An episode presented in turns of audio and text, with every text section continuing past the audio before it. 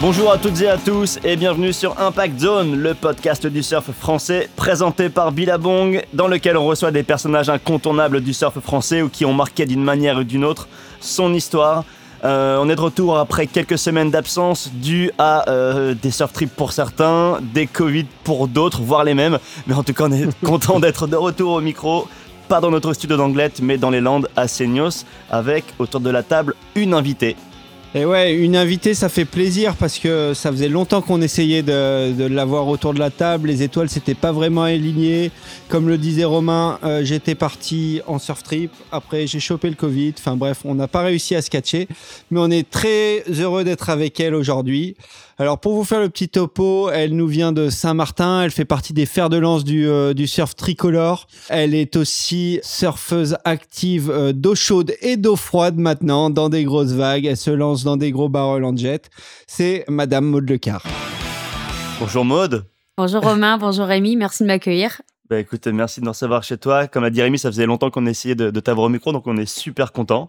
On a l'habitude de commencer direct dans cette émission euh, bah, avec les débuts. Donc on veut que tu, euh, tu nous expliques un petit peu tes débuts à Saint-Martin, comment t'en es venu au surf. Mais du coup, j'ai commencé le surf à l'âge de 12 ans à Saint-Martin. Donc, euh, moi, je viens pas d'une famille de surfeurs, donc c'est pour ça que j'ai commencé un peu tard. J'ai commencé avec mon petit frère et euh, on a beaucoup essayé tous les sports. Ma mère nous a mis un petit peu à tous les sports et elle a vu que dès qu'on était dans l'eau, on était beaucoup plus à l'aise et on adorait. Donc, elle nous a fait essayer tous les sports aquatiques. Donc, au début, je faisais plus du windsurf et du wakeboard. Et après, bah, le jour où elle m'a fait découvrir le surf euh, au club du Galion, au Waterboys, ça a été gros coup de foudre. Euh, voilà, j'ai su que j'avais trouvé mon truc et, et de commencer à Saint-Martin, c'était quand même magique dans de l'eau chaude. Euh, on n'a pas hyper bien réputé pour les vagues, mais il y a quand même un potentiel de fou dans la Caraïbe. On a des vagues tous les jours, donc euh, voilà. Donc tu as commencé à 12 ans, comme tu le disais, c'est euh, relativement tard pour quelqu'un de, de, ton niveau. Tu as commencé rapidement les compétitions ou, euh, ou c'est quelque chose qui est venu beaucoup plus tard? Mais ça va paraître fou ce que je vais dire, mais la première compétition que j'ai fait au club, ça faisait un mois que je surfais. Et, euh, et je, je, pense que j'ai toujours eu un esprit de compétitrice assez, assez marqué.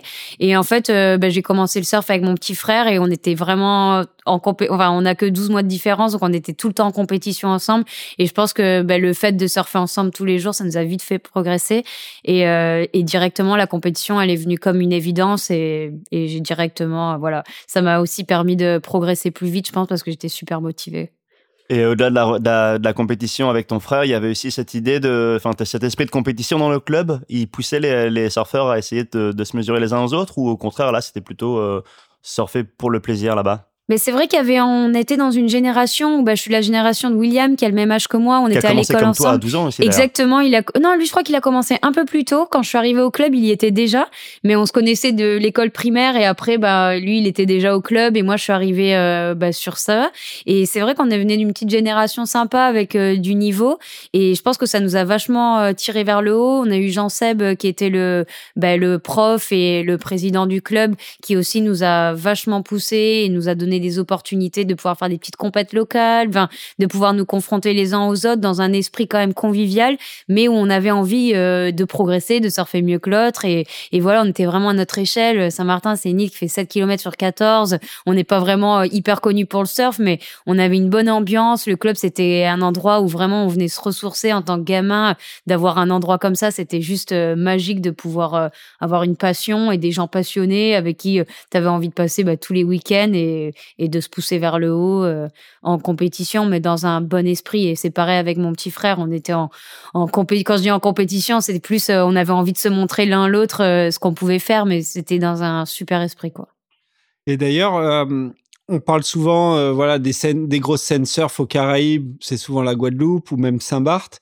Il y a quand même deux on va dire superstars tricolores qui viennent de Saint-Martin, William et toi, il y avait d'autres euh, gamins comme euh, comme vous qui, qui performaient bien et qui n'ont peut-être pas suivi le même chemin que vous, mais à l'époque, à qui étaient du, même niveau que vous? Oui, franchement, à l'époque, bah déjà la génération de filles avant moi, c'était quand même Louana Papa, euh, Marine et Agathe Lassalle, Marjorie. C'était, enfin, il y avait beaucoup de filles, de, en tout cas pour le pour le surf féminin, qui est, qui avait quand même un gros niveau. Et, voilà, Agathe, elle a été championne de France. Euh, euh Louana Papa aussi, elle a été quand même, euh, enfin, championne. Plus, elle a été égérie. Enfin, c'était quand même, euh, enfin, moi, en tout cas, quand je suis arrivée en tant que petite surfeuse et qu'il y avait ces nanas là, pour moi, c'était une inspiration de fou. Et de notre génération, ça a incité plein de petites à surfer. Et dans ma génération, oui, il y avait des filles qui avaient un super niveau, qui n'ont pas forcément percé parce que bah, n'ont pas eu les opportunités, elles les ont pas prises parce que c'était quand même dur de quitter son île. Enfin, c'était des choix, il euh, fallait être un peu radical, quoi. Mais euh, il y a eu une super génération et même chez les garçons, il y avait Andrew Petreluzzi, André Arèche. Enfin, c'est des des gens qui avaient vraiment un bon niveau et, et je pense qu'on a eu la chance d'être dans cette génération. Aujourd'hui, quand je reviens à Saint-Martin, c'est vrai que je pense que Irma a pas aidé et il faudrait que les gamins se remettent plus au surf, quoi. Parce que même si on n'a pas des vagues de fou, euh, suffit que tu aies l'envie, quoi. Et euh, justement, tu parlais des vagues là-bas. En préparant cette, cette interview, euh, je suis tombé sur une autre interview de toi où tu disais que le surf, c'était quand même un peu galère d'accéder au spot à Saint-Martin. Toi, quelle était la logistique pour pouvoir y aller quand tu avais 12-13 ans? Ben, moi, j'ai surfé au Galion pendant mes deux deux trois premières années donc c'était qu'au club de surf. Donc le galion c'est un en bateau t'es à 5 7 minutes. Et à la rame t'es à 15 minutes euh, à la rame. Donc au début je surfais que là parce que ben, c'est là où il y avait le club et que c'était plus facile d'accès. Et après quand j'ai commencé à progresser à avoir un meilleur niveau j'ai j'allais à Wilderness qui est un endroit où tu dois marcher quand même 30 minutes. Il y a beaucoup d'oursins beaucoup de rochers. Donc faut quand même avoir un petit niveau euh, pour y aller. Enfin voilà j'ai mes mes premières années c'est vrai que j'ai surfé que le galion qui est une vague de riff mais qui est quand même super molle. Enfin, par rapport, enfin, c'est pas la super qualité de vague, mais au moins t'es en board short et tu peux surfer tous les jours et, bon, ça fait progresser de surfer dans des vagues un peu pourries, quoi. Et euh, très rapidement, toi ou les autres gens autour de toi, ils ont vu qui, voilà, qu'a priori, tu avais, euh, un truc pour le surf. Déjà, elle avait donné quoi cette première euh, compétition que tu avais faite au bout d'un mois? Ben, j'ai gagné cette première compétition. Après, voilà, j'étais chez les filles. Euh, il y avait pas forcément, mais mais mon prof de surf, Jean Seb, il est direct ma première vague. Il a vraiment cru en moi. Enfin, c'est assez hallucinant euh, comment il m'a poussé et comment, enfin, il me l'a dit direct. Il me dit, ah, t'as un truc, t'as un talent. Enfin, première vague, je me suis levée, j'ai longé la vague. Enfin, c'était c'était presque, genre, j'avais l'impression d'avoir déjà fait en fait quand j'ai pris ma première vague. C'était assez bizarre. Ça, ça me donne des frissons. et euh, et il m'a poussé direct. Et c'est vrai que ça m'a beaucoup euh, bah, ça m'a donné confiance. Quoi. Je me suis dit, ah, si il me pousse autant, c'est que, voilà, après, il y avait beaucoup de gens aussi qui poussaient, mais voilà, ça m'a beaucoup aidé qui, qui croient en moi dès le début. Donc il y a eu quand même euh, à la suite de ça un petit, euh, un petit encadrement pour essayer de justement de pas perdre cette lancée et de continuer à te faire progresser. Oui, complètement parce qu'on était une bonne génération. Il y avait les cours de surf donc tous les mercredis et les samedis et, euh, et du coup on était avec tout ce petit groupe et puis voilà on essayait de, de se tirer la bourre. Bah, la première compétition que j'ai fait au bout d'un mois c'était une compétition locale bien sûr au Galion entre les gens du club. Mais voilà il essayait de faire des petits événements, des petits trucs qui nous voilà qui nous donnent envie de progresser et qui nous stimulent quoi. Et à partir de quel moment tu passes, euh, on va dire, au niveau supérieur? Donc, on va dire les compétitions de ligue avec. Euh, vous étiez affilié à la Guadeloupe, non, je présume? Oui, c'est ça. Donc, du coup, au bout de six mois, je crois que je fais ma première compétition en Guadeloupe. Et euh, du tu commences à voyager pour le surf. Je commence à voyager pour le surf au bout de six mois de pratique où euh, voilà, je suis contente, j'ai une belle progression. Mais vraiment, en fait, euh, il faut se dire que du moment où je commence le surf, ça devient mon obsession. C'est-à-dire que mes parents, ils en peuvent plus. C'est tous les jours, je leur demande après euh, l'école, je veux surfer, je veux surfer, c'est que ça, je veux surfer et j'essaye d'y aller le maximum et je, je pense qu'à ça. Et je pense que c'est ça qui m'a fait progresser énormément et qui a permis, bah voilà, au bout de six mois, du coup, on se dit ah bah la petite mode, elle progresse bien, bah, on va l'amener en Guadeloupe. Enfin, d'abord, la première compétition, c'était pas en Guadeloupe, pardon, c'était à Saint-Barth. Donc, Saint-Barth, qui est notre île voisine, c'est à 40 minutes en bateau, c'est les îles d'à côté. Donc, du coup, euh, je vais à Saint-Barth pour la première compétition euh, avec, bah, il y avait quand même la Ligue de Guadeloupe. En fait, on bougeait d'île en île entre Saint-Barth, Saint-Martin et la Guadeloupe. Et après, bah, quelques mois après, je vais en Guadeloupe et je commence à faire euh, mes sélections. je crois que la première année, je finis dans le top 4 Open.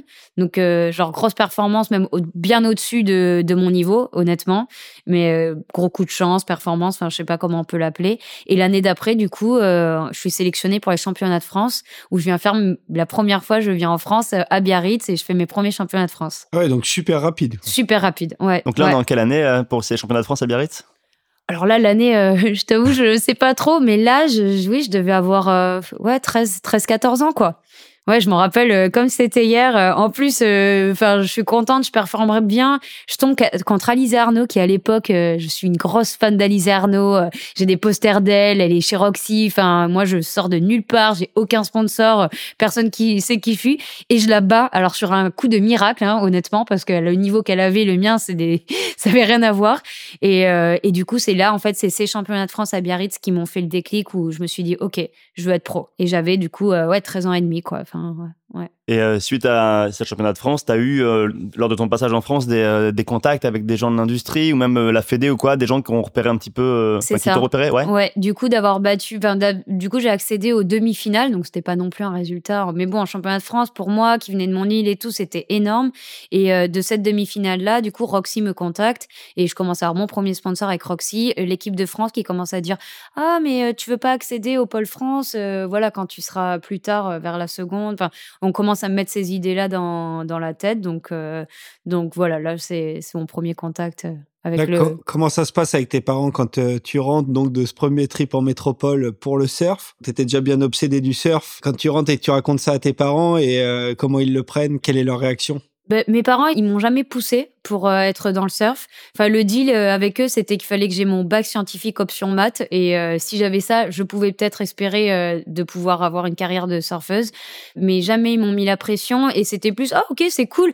Mais bon, je crois que pendant, pendant un moment, ils ont cru que je faisais de la planche à voile. Enfin, non, mais je veux dire, ils étaient pas du tout à fond. Enfin, il y avait tant mieux si j'étais heureuse et que je réussissais, mais c'était pas, ils sont jamais, même pour les sponsors et tout, jamais ils sont mis, c'est moi qui gérais mes trucs dès mon premier sponsor à 14 ans, c'est moi qui gérais mes trucs parce que mes parents, bah, voilà, ils étaient sur leur île, ils me disaient, oh, bah, si tu arrives, tant mieux. Si tu arrives pas, euh, voilà.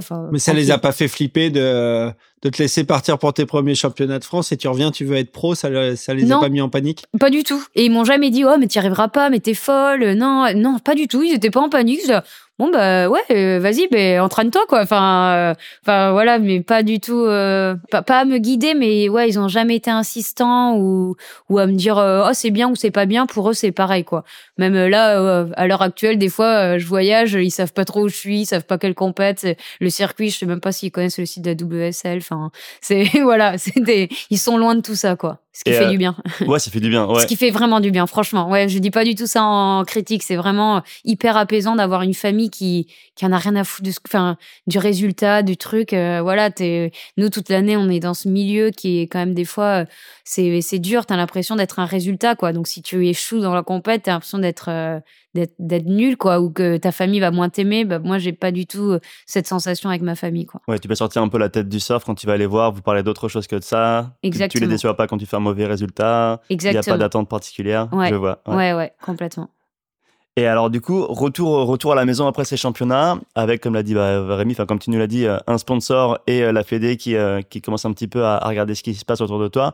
Est-ce que là, vous décidez quand même d'organiser ben, des retours un peu plus fréquents en France pour faire d'autres compétitions pour, euh, ou euh, tu gardes ton petit train-train habituel jusqu'au championnat de France de l'année suivante? Non, je garde mon train-train habituel. Euh, je m'entraîne sur mon île, sur mon spot. J'essaye de progresser, de me focaliser sur ma progression.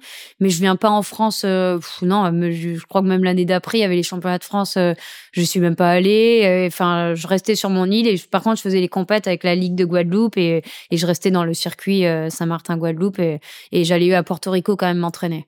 Ah ouais, ok. Ouais, voilà, c'est les seules destinations surf que je faisais. C'était pas vraiment en métropole, c'était plus euh, dans la Caraïbe ou en Barbade, à Porto Rico. Euh, et j'ai fait quelques compètes aussi sur le circuit euh, ben, Porto Rico, Californie, quoi. Quoi, le NSSA passe, passe par Porto Rico ou Non, c'était à l'époque c'était le Rip Curl Grom Search qui était en fait, tu avais des sélections à Porto Rico et si tu faisais bien, t'allais en Floride. D'accord, ok. Voilà, donc c'était ça. Donc je faisais un peu les deux, mais sans vraiment. Euh, c'était pas. Enfin voilà, mon but c'était de progresser en surf mhm. pour pouvoir en fait. Euh, en fait, mon voilà, mon but c'était de d'intégrer le pôle France de surf. Mais je savais que si je voulais faire le pôle France, il fallait que je sois forte. Et à l'école, euh, ça marchait très bien, donc j'avais pas de souci à ce niveau-là. Mais je savais qu'il fallait que je progresse en surf, et donc je me suis concentrée à, à, surfer quoi. Et tu parles du pôle France, ça veut dire que tu savais déjà que tu étais déjà prête à ce moment-là à quitter ton île et à venir t'installer euh, en France avec tout ce que ça représente, le froid et tout pour, euh, Ouais, c'était vraiment mon gros but. Ouais, c'était vraiment mon but. Oui, c'est juste. Mais en fait, le froid, ça, j'y ai pas calculé. hein. Ça, j'ai compris qu'il y avait un hiver quand je suis arrivée en France. ça, j'avoue. Partir du pas- mois de novembre, quoi. Tu sais, quand t'as 14 ans, euh, tu calcules pas. Toi, moi, je suis venue que l'été en mode, wouhou, c'est trop bien la France, des super vagues, les beach breaks, euh, la culture surf qui est incroyable. Enfin, j'avais pas du tout calculé où, où je me lançais. Hein. Moi, je me lance et puis je réfléchis après, quoi. Et du coup, tu rentres euh, en seconde, tu rentres au Pôle France direct? En première. En première Ouais, en première. En seconde, je reste encore euh, sur mon île et, euh, et je, je me prépare. Et, et en première, je rentre au Pôle France à Cassin, euh, à Bayonne. Donc, c'était qui la promo à l'époque de surfeur? C'était Justine Dupont. Donc, Ok. j'étais dans la même chambre que Justine. Pauline venait de partir. Du coup, on était Justine, Johanna Giansanti à l'époque. Et et il y avait qui? Et Anna Moreau.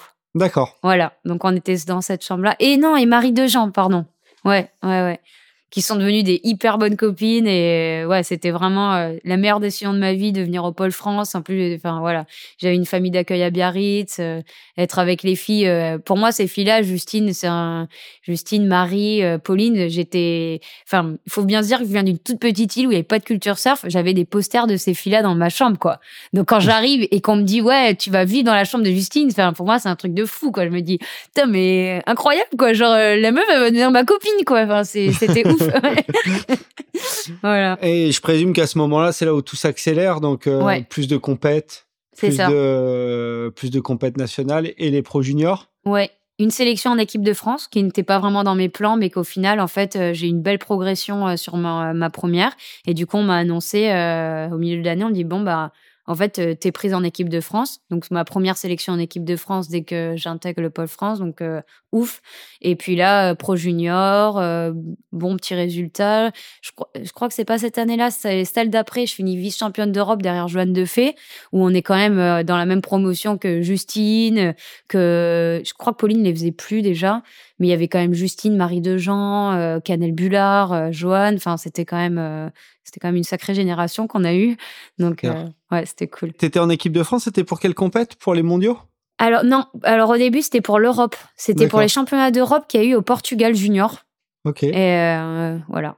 Et donc là, première, première expérience aussi sélection, ouais. d'équipe de France, tu l'as, tu l'as vécu comment? C'était, euh, Ah, cool? Ouais, c'était génial. Ah mais d'ailleurs oui, voilà, j'ai fait le Portugal, euh, les donc c'était les championnats d'Europe que j'ai été sélectionnée pour mon première équipe de France et après on est parti en Nouvelle-Zélande, on avait les championnats du monde junior. Donc c'était ça et c'était la même année. Donc j'ai fait euh, deux sélections équipe de France pour juniors mondiaux et, et pour l'Europe. Voilà. Bravo. Non, non, c'était à l'époque ça. Et euh, ouais, quand même, tout s'est enchaîné quand même super vite quand, quand, Ah ouais. quand là. Complètement. Ça s'est enchaîné vraiment super vite. Et euh, Ouais. pareil, les objectifs restaient les mêmes par rapport à ce que tu étais en train de découvrir. euh, pas de pas de déception à je sais pas à n'importe quel niveau, que ce soit par rapport à, la compétition, le jugement, des choses comme ça, ou l'environnement du surf que finalement tu découvrais parce que sur ton île, elle était pas aussi développée que qu'ici où c'est clairement le, bassin de l'industrie euh, ou quoi. Donc tout ce que tu voyais te, te plaisait? Ah ouais, mais en fait, moi, j'avais pas d'attente. Enfin, faut se dire, j'étais juste euh, une gamine qui rêvait, qui avait envie de partir de sa petite île et de et ouais, de devenir pro, ça c'est sûr, parce qu'en fait, euh, dès que j'ai commencé le surf, je me suis dit, ouais, j'ai envie de surfer tous les jours, toute ma vie. Donc la solution à ça, c'était de devenir pro. Mais c'était pas forcément euh, dans ma tête, je me suis pas dit, euh, oh, je veux être championne, machin. Enfin, c'était plus, je veux surfer tous les jours. Et en fait, là, ben, j'avais pas d'attente, donc tout était incroyable. Et j'ai, eu- enfin, c'était trop génial. Puis l'équipe de France, c'était que des des trucs qui venaient en plus, mais je pense que j'étais vraiment focalisée et je pense que c'est ça qui est important dans une carrière aussi. Et j'étais focalisée sur le surf, sur ma progression sur le surf et sur euh, sur surfer, pas sur tout ce qui est autour, pas les résultats, pas l'industrie. Même si c'était génial et que j'appréciais tout ça, mais pour moi, je voulais juste être le meilleur que je pouvais être en, en tant que surfeuse dans ma technique. Donc c'était et du coup bah tu prends tout euh, tout est bien quoi. Et donc à ce moment-là, t'étais, euh, donc tu, faisais les pro juniors et tout ça. Tu étais encore euh, chez Roxy? J'étais chez Roxy, c'est ça. Donc tu bénéficiais de la grosse structure, le gros team, euh, em- emmené en compète. euh, Carrément, coachs voilà, je voyageais avec euh, Johan, on était encadré par Franck Erard à l'époque. Après, il y a eu, on était encadré par Mathias Malem. Et du coup, bah oui, j'avais, enfin, c'était le team Europe, mais on était, enfin, j'allais partout avec eux. euh, ils m'ont amené sur mes premiers QS, donc euh, ouais, trop génial. Donc le pro junior euh, plutôt successful parce que tu euh, donc tu finis à la deuxième place, qualifié pour les mondiaux. Ouais, Et là, tu, tu vas te frotter vraiment au gros bonnet. C'est là où tu as tous les meilleurs du monde. carrément. les futurs champions du monde et tout ça. Ouais, ouais. Tu l'as vécu comment cette expérience? Alors ça, j'avoue, euh, là, je me suis mis un peu plus à pression parce qu'en fait, du coup, euh, en Europe, euh, j'étais vraiment là pour euh, pour surfer, pour kiffer, faire le mieux que je pouvais. mais une fois que bon, on dit ok, bah t'es deuxième européenne et là tu vas faire les mondiaux et puis on, on t'as comme une pression, une attente de ton continent, enfin de de la région européenne, ce que tu dis ok, je suis partie de demi européenne, là je vais contre des hawaïennes, des australiennes et tout, faut que je représente euh, bah mon continent quoi. Donc euh, il faut, que- faut que je me enfin là c'était c'était moins rigolo franchement. Ouais. Ouais. ouais. C'était où? C'était à pression. Narabine, c'est ça? Alors non moi c'était l'année où il y en a eu trois Bali euh, Rio Brésil et puis ouais Burley Heads Ah, C'était la meilleure année quand même. Il y a eu trois ouais oui carrément et puis après l'année d'après pareil j'ai refait seconde mais c'était que à Bali D'accord. voilà donc, Pas le euh, hockey pro junior. voilà c'est ça exactement donc euh, ouais Et là, les filles qui ont gagné, tu te rappelles? Qui Alors, c'était? euh, Leila Hurts sur le. je- Eh, mais non, je crois que. Donc, Leila avait gagné euh, au Brésil. Joanne avait fait deuxième, je me rappelle très bien, parce qu'on on, du coup, voyageait tout le temps ensemble, vu qu'on était chez Roxy ensemble, qu'on était sélectionnés les deux. Elle était première et moi deuxième. Et, euh, c'est pas Joanne qui a fait championne du monde? Mais non, attends, je. Leila a fait première à celle-là. Euh, Joanne, après, elle a fait deuxième. Et je me demande si Joanne, elle était pas championne Ou c'était Leila, à la finale, qui a récupéré euh, le titre. Et là, tu t'es senti au niveau à te dire bon bah du coup, euh, je suis prête à affronter le QS et à, à me lancer dans le gros, euh, dans le grand bain des Ben, des compètes difficiles quoi. Ouais, ouais, je pense que ça, ça m'a fait step up, quoi. Du coup, je me suis dit, ah, ben, je suis, je suis dans les meilleurs, je suis avec ces filles-là, et, ben, et puis, bon, c'était la suite logique, en fait, les QS. Du coup, euh, j'ai essayé les QS, et, et voilà, c'est parti de là, quoi. Mais moi, j'ai vraiment fait mon, vu que j'ai commencé tard dans le surf, j'ai commencé tard à venir aussi en Europe et à faire les pro juniors. C'est bon, j'ai dû faire les pro juniors trois ans, moi, au final. Enfin, du temps que je me mette en première. En première, je déménage en France. Donc, l'été qui suit ma première, là, je commence mes premiers pro juniors, mais j'ai quand même euh, 17 ans pratiquement. Ouais, donc il te reste 3-4 ans. Donc, il me reste trois ans euh, pour faire mes, euh, enfin, faire mes, mes, mes QS, mes, pardon, mon, mon tour pro junior. Et, euh, et du coup, après, bah, quand t'es plus junior, bah, tu fais le QS, donc c'est un peu naturellement. T'avais déjà commencé un peu avant à faire quelques QS ou? Non. Non, j'ai pas fait un QS avant que j'ai 20 21 ans, quoi. J'ai fait d'abord mon circuit junior, vu que bah, c'était comme ça. Enfin, je suis venue trop tard pour faire les QS avant, en fait. Et, et souvent, enfin souvent le, quand tu te lances, une, on va dire que tu as une carrière junior euh, relativement facile, comme euh, peut-être pour toi ça t'a paru. Ouais. Enfin, t'as eu que des succès. Ouais. Euh, de passer sur le QS, moralement, ça, pour beau- beaucoup de, de surfeurs, c'est un petit peu difficile. T'as beaucoup de compètes, t'as beaucoup de défaites, t'as Ouais. beaucoup de désillusions. Toi, tu l'as vécu comment? Mais moi, j'ai plutôt bien vécu parce qu'en fait, je suis rentrée sur le QS et j'ai fait des résultats de fou. Genre, euh, ben, des trucs que même aujourd'hui, je suis là, putain, mais comment j'ai fait ça quand je sortais du pro junior et que j'étais en mode euh, tranquillou, euh, enfin pas tranquillou, mais j'avais moins le niveau que j'ai aujourd'hui, mais j'ai fait, bah, au Swatch, premier QS que je fais, je finis neuvième, un truc comme ça. Donc, euh, ce qui est assez Ouais, énorme était- pour en moi. C'était une grosse compète. C'était une grosse compète. Il y avait Stéphanie Gilmore, Laura Never, enfin toutes les filles comme ça. Donc c'était c'était assez dingue. Après, je vais à il y a euh, Manly, euh, l'Australian Open. Pareil, je termine neuvième. Après, entre temps, oui, j'ai suivi des défaites, mais mais pareil, mon, mon but là, à cette époque-là, c'est ok, c'est ma première année de QS. euh, je suis avec les meilleures filles du monde. Je vois mes idoles partout. euh, je, je suis contente, quoi. Genre, euh, j'avais pas d'attente particulière et, j'arrive à performer sur des coups de chance. Donc ouais, tu performes sur des coups de chance, mais il n'y a pas que de la chance quand même, parce que euh, en relisant mes notes, je viens de me rendre compte que ta première sélection au championnat du euh, championnat d'Europe ISA, tu la remportes donc au Portugal, et puis trois ans plus tard, euh, tu commences à gagner des QS, notamment euh, en Israël et aux États-Unis. Ça c'est pas rien quand même. Tu peux nous parler un peu de ces deux victoires, euh, comment tu les as appréhendées et ce qui t'a amené sur la plus haute marche du podium? Bah, c'est vrai que ma première sélection en équipe de France, euh, enfin vraiment, c'était quelque chose qui, c'était même au-delà de mes objectifs et j'étais hyper fière de pouvoir euh, représenter Saint-Martin et la France euh, en équipe de France et de gagner ces championnats d'Europe.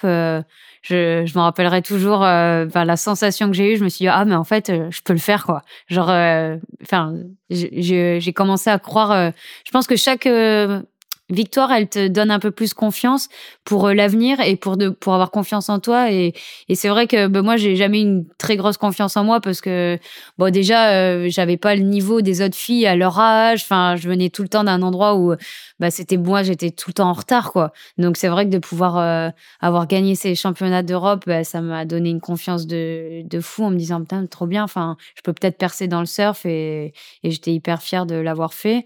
Et après, bah, trois ans après, je gagne mes deux QS d'affilée. Donc, c'est mes deux premiers QS de la saison.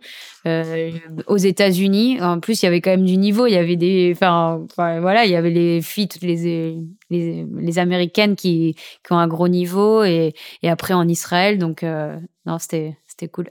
ouais, tu gagnes aux États-Unis. Ça, c'est, euh, quand même quelque chose qui est, difficile. Il y a, a pas beaucoup de, d'Européens qui, qui gagnent des compètes aux États-Unis. Le plateau est hyper relevé. Le moindre, la moindre surfeuse, euh, même pas connue, euh, fracasse. Comment ça s'est passé? Déjà, il y avait beaucoup de points sur cette compète? Comment euh, Alors non, décrire un peu les, ouais, c'était un. Alors c'était la première compète de l'année, de la saison pour ouvrir la saison. C'était un QS 1000, donc c'est pas forcément genre un gros QS pour lequel normalement je me déplaçais. Mais en fait, j'étais à Saint-Martin et de Saint-Martin pour aller en Californie, bah, ça coûte moins cher que de venir en France. Et je me suis dit bon, première compète de l'année.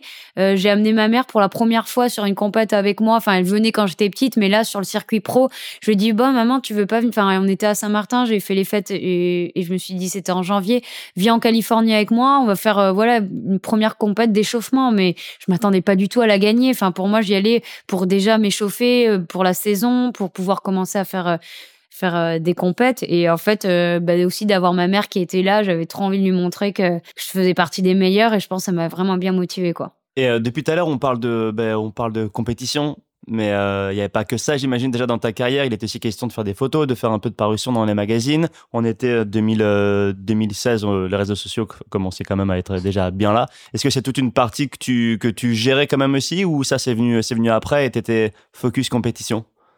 Moi, j'ai toujours été focus compétition et ma grosse priorité, comme j'ai déjà dit, c'était vraiment ma progression en surf, même au-delà de la compétition.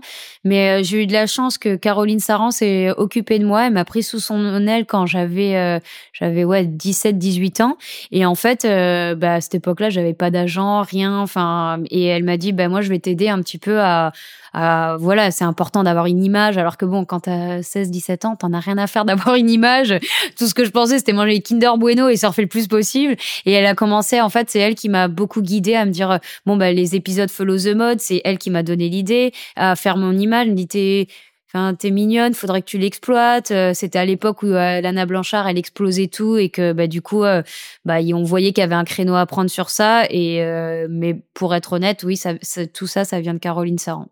D'accord. Ouais. Toute mon image, euh, c'est elle direct quand j'étais jeune qui m'a dit OK, tu dessines. Alors quand je peignais que je dessinais, c'était un truc hyper secret. Genre, enfin, jamais je l'aurais montré sur les réseaux sociaux. Mais mode, faut que ça, tu, enfin, faut que tu le montres. Enfin, faut que tu montres qui tu es. Alors que, ben, surtout à cet âge-là, quand t'es adolescent, t'as vachement honte de qui tu es, donc t'essayes d'en montrer le moins possible. Et c'est elle qui m'a ouvert les portes à me dire montre toutes les facettes de ta personnalité. T'es une nana, euh, voilà, qui, qui, passe bien en photo, mais fais des photos. Enfin, voilà, lâche-toi, euh, montre tes dessins. Enfin, et vraiment expose-toi en tant qu'être humain, plus qu'en, autant qu'en surfeuse que, que aussi dans, dans les autres aspects, quoi. Ce qui est marrant venant de Caroline, qui elle avait une image de super compétitrice pendant, pendant très longtemps. Elle s'est qualifiée sur le CT et elle avait quand même beaucoup misé sur la compète. Ouais. Et c'est marrant que tu nous donnes cette, euh, cet insight parce que Ouais, l'image de, de Caro, c'était quand même la super compétitrice. C'est clair, mais je pense que Caro, elle avait cette image-là et que bah, du coup, elle s'est dit, putain, il y a un truc à faire aussi sur euh, montrer un peu plus la personnalité qu'elle a peut-être pas fait et que du coup, c'est pour ça qu'elle m'a guidée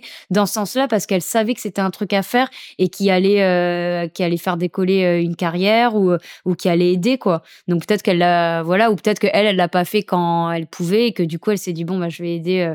cette petite jeune là à, à, faire à pas faire les mêmes erreurs ouais faudrait que je lui en parle. Parce qu'on est très copines encore aujourd'hui. Ouais, ça peut être une question à lui poser. Ouais, carrément. Et euh, la question, c'est que toi, tu étais quand même assez précurseur par rapport aux autres filles sur, sur tout ce mouvement de, de mettre en avant ton image, ta personnalité. Et c'est quelque chose que tu as réussi à faire naturellement ou tu as, as dû te forcer quand même?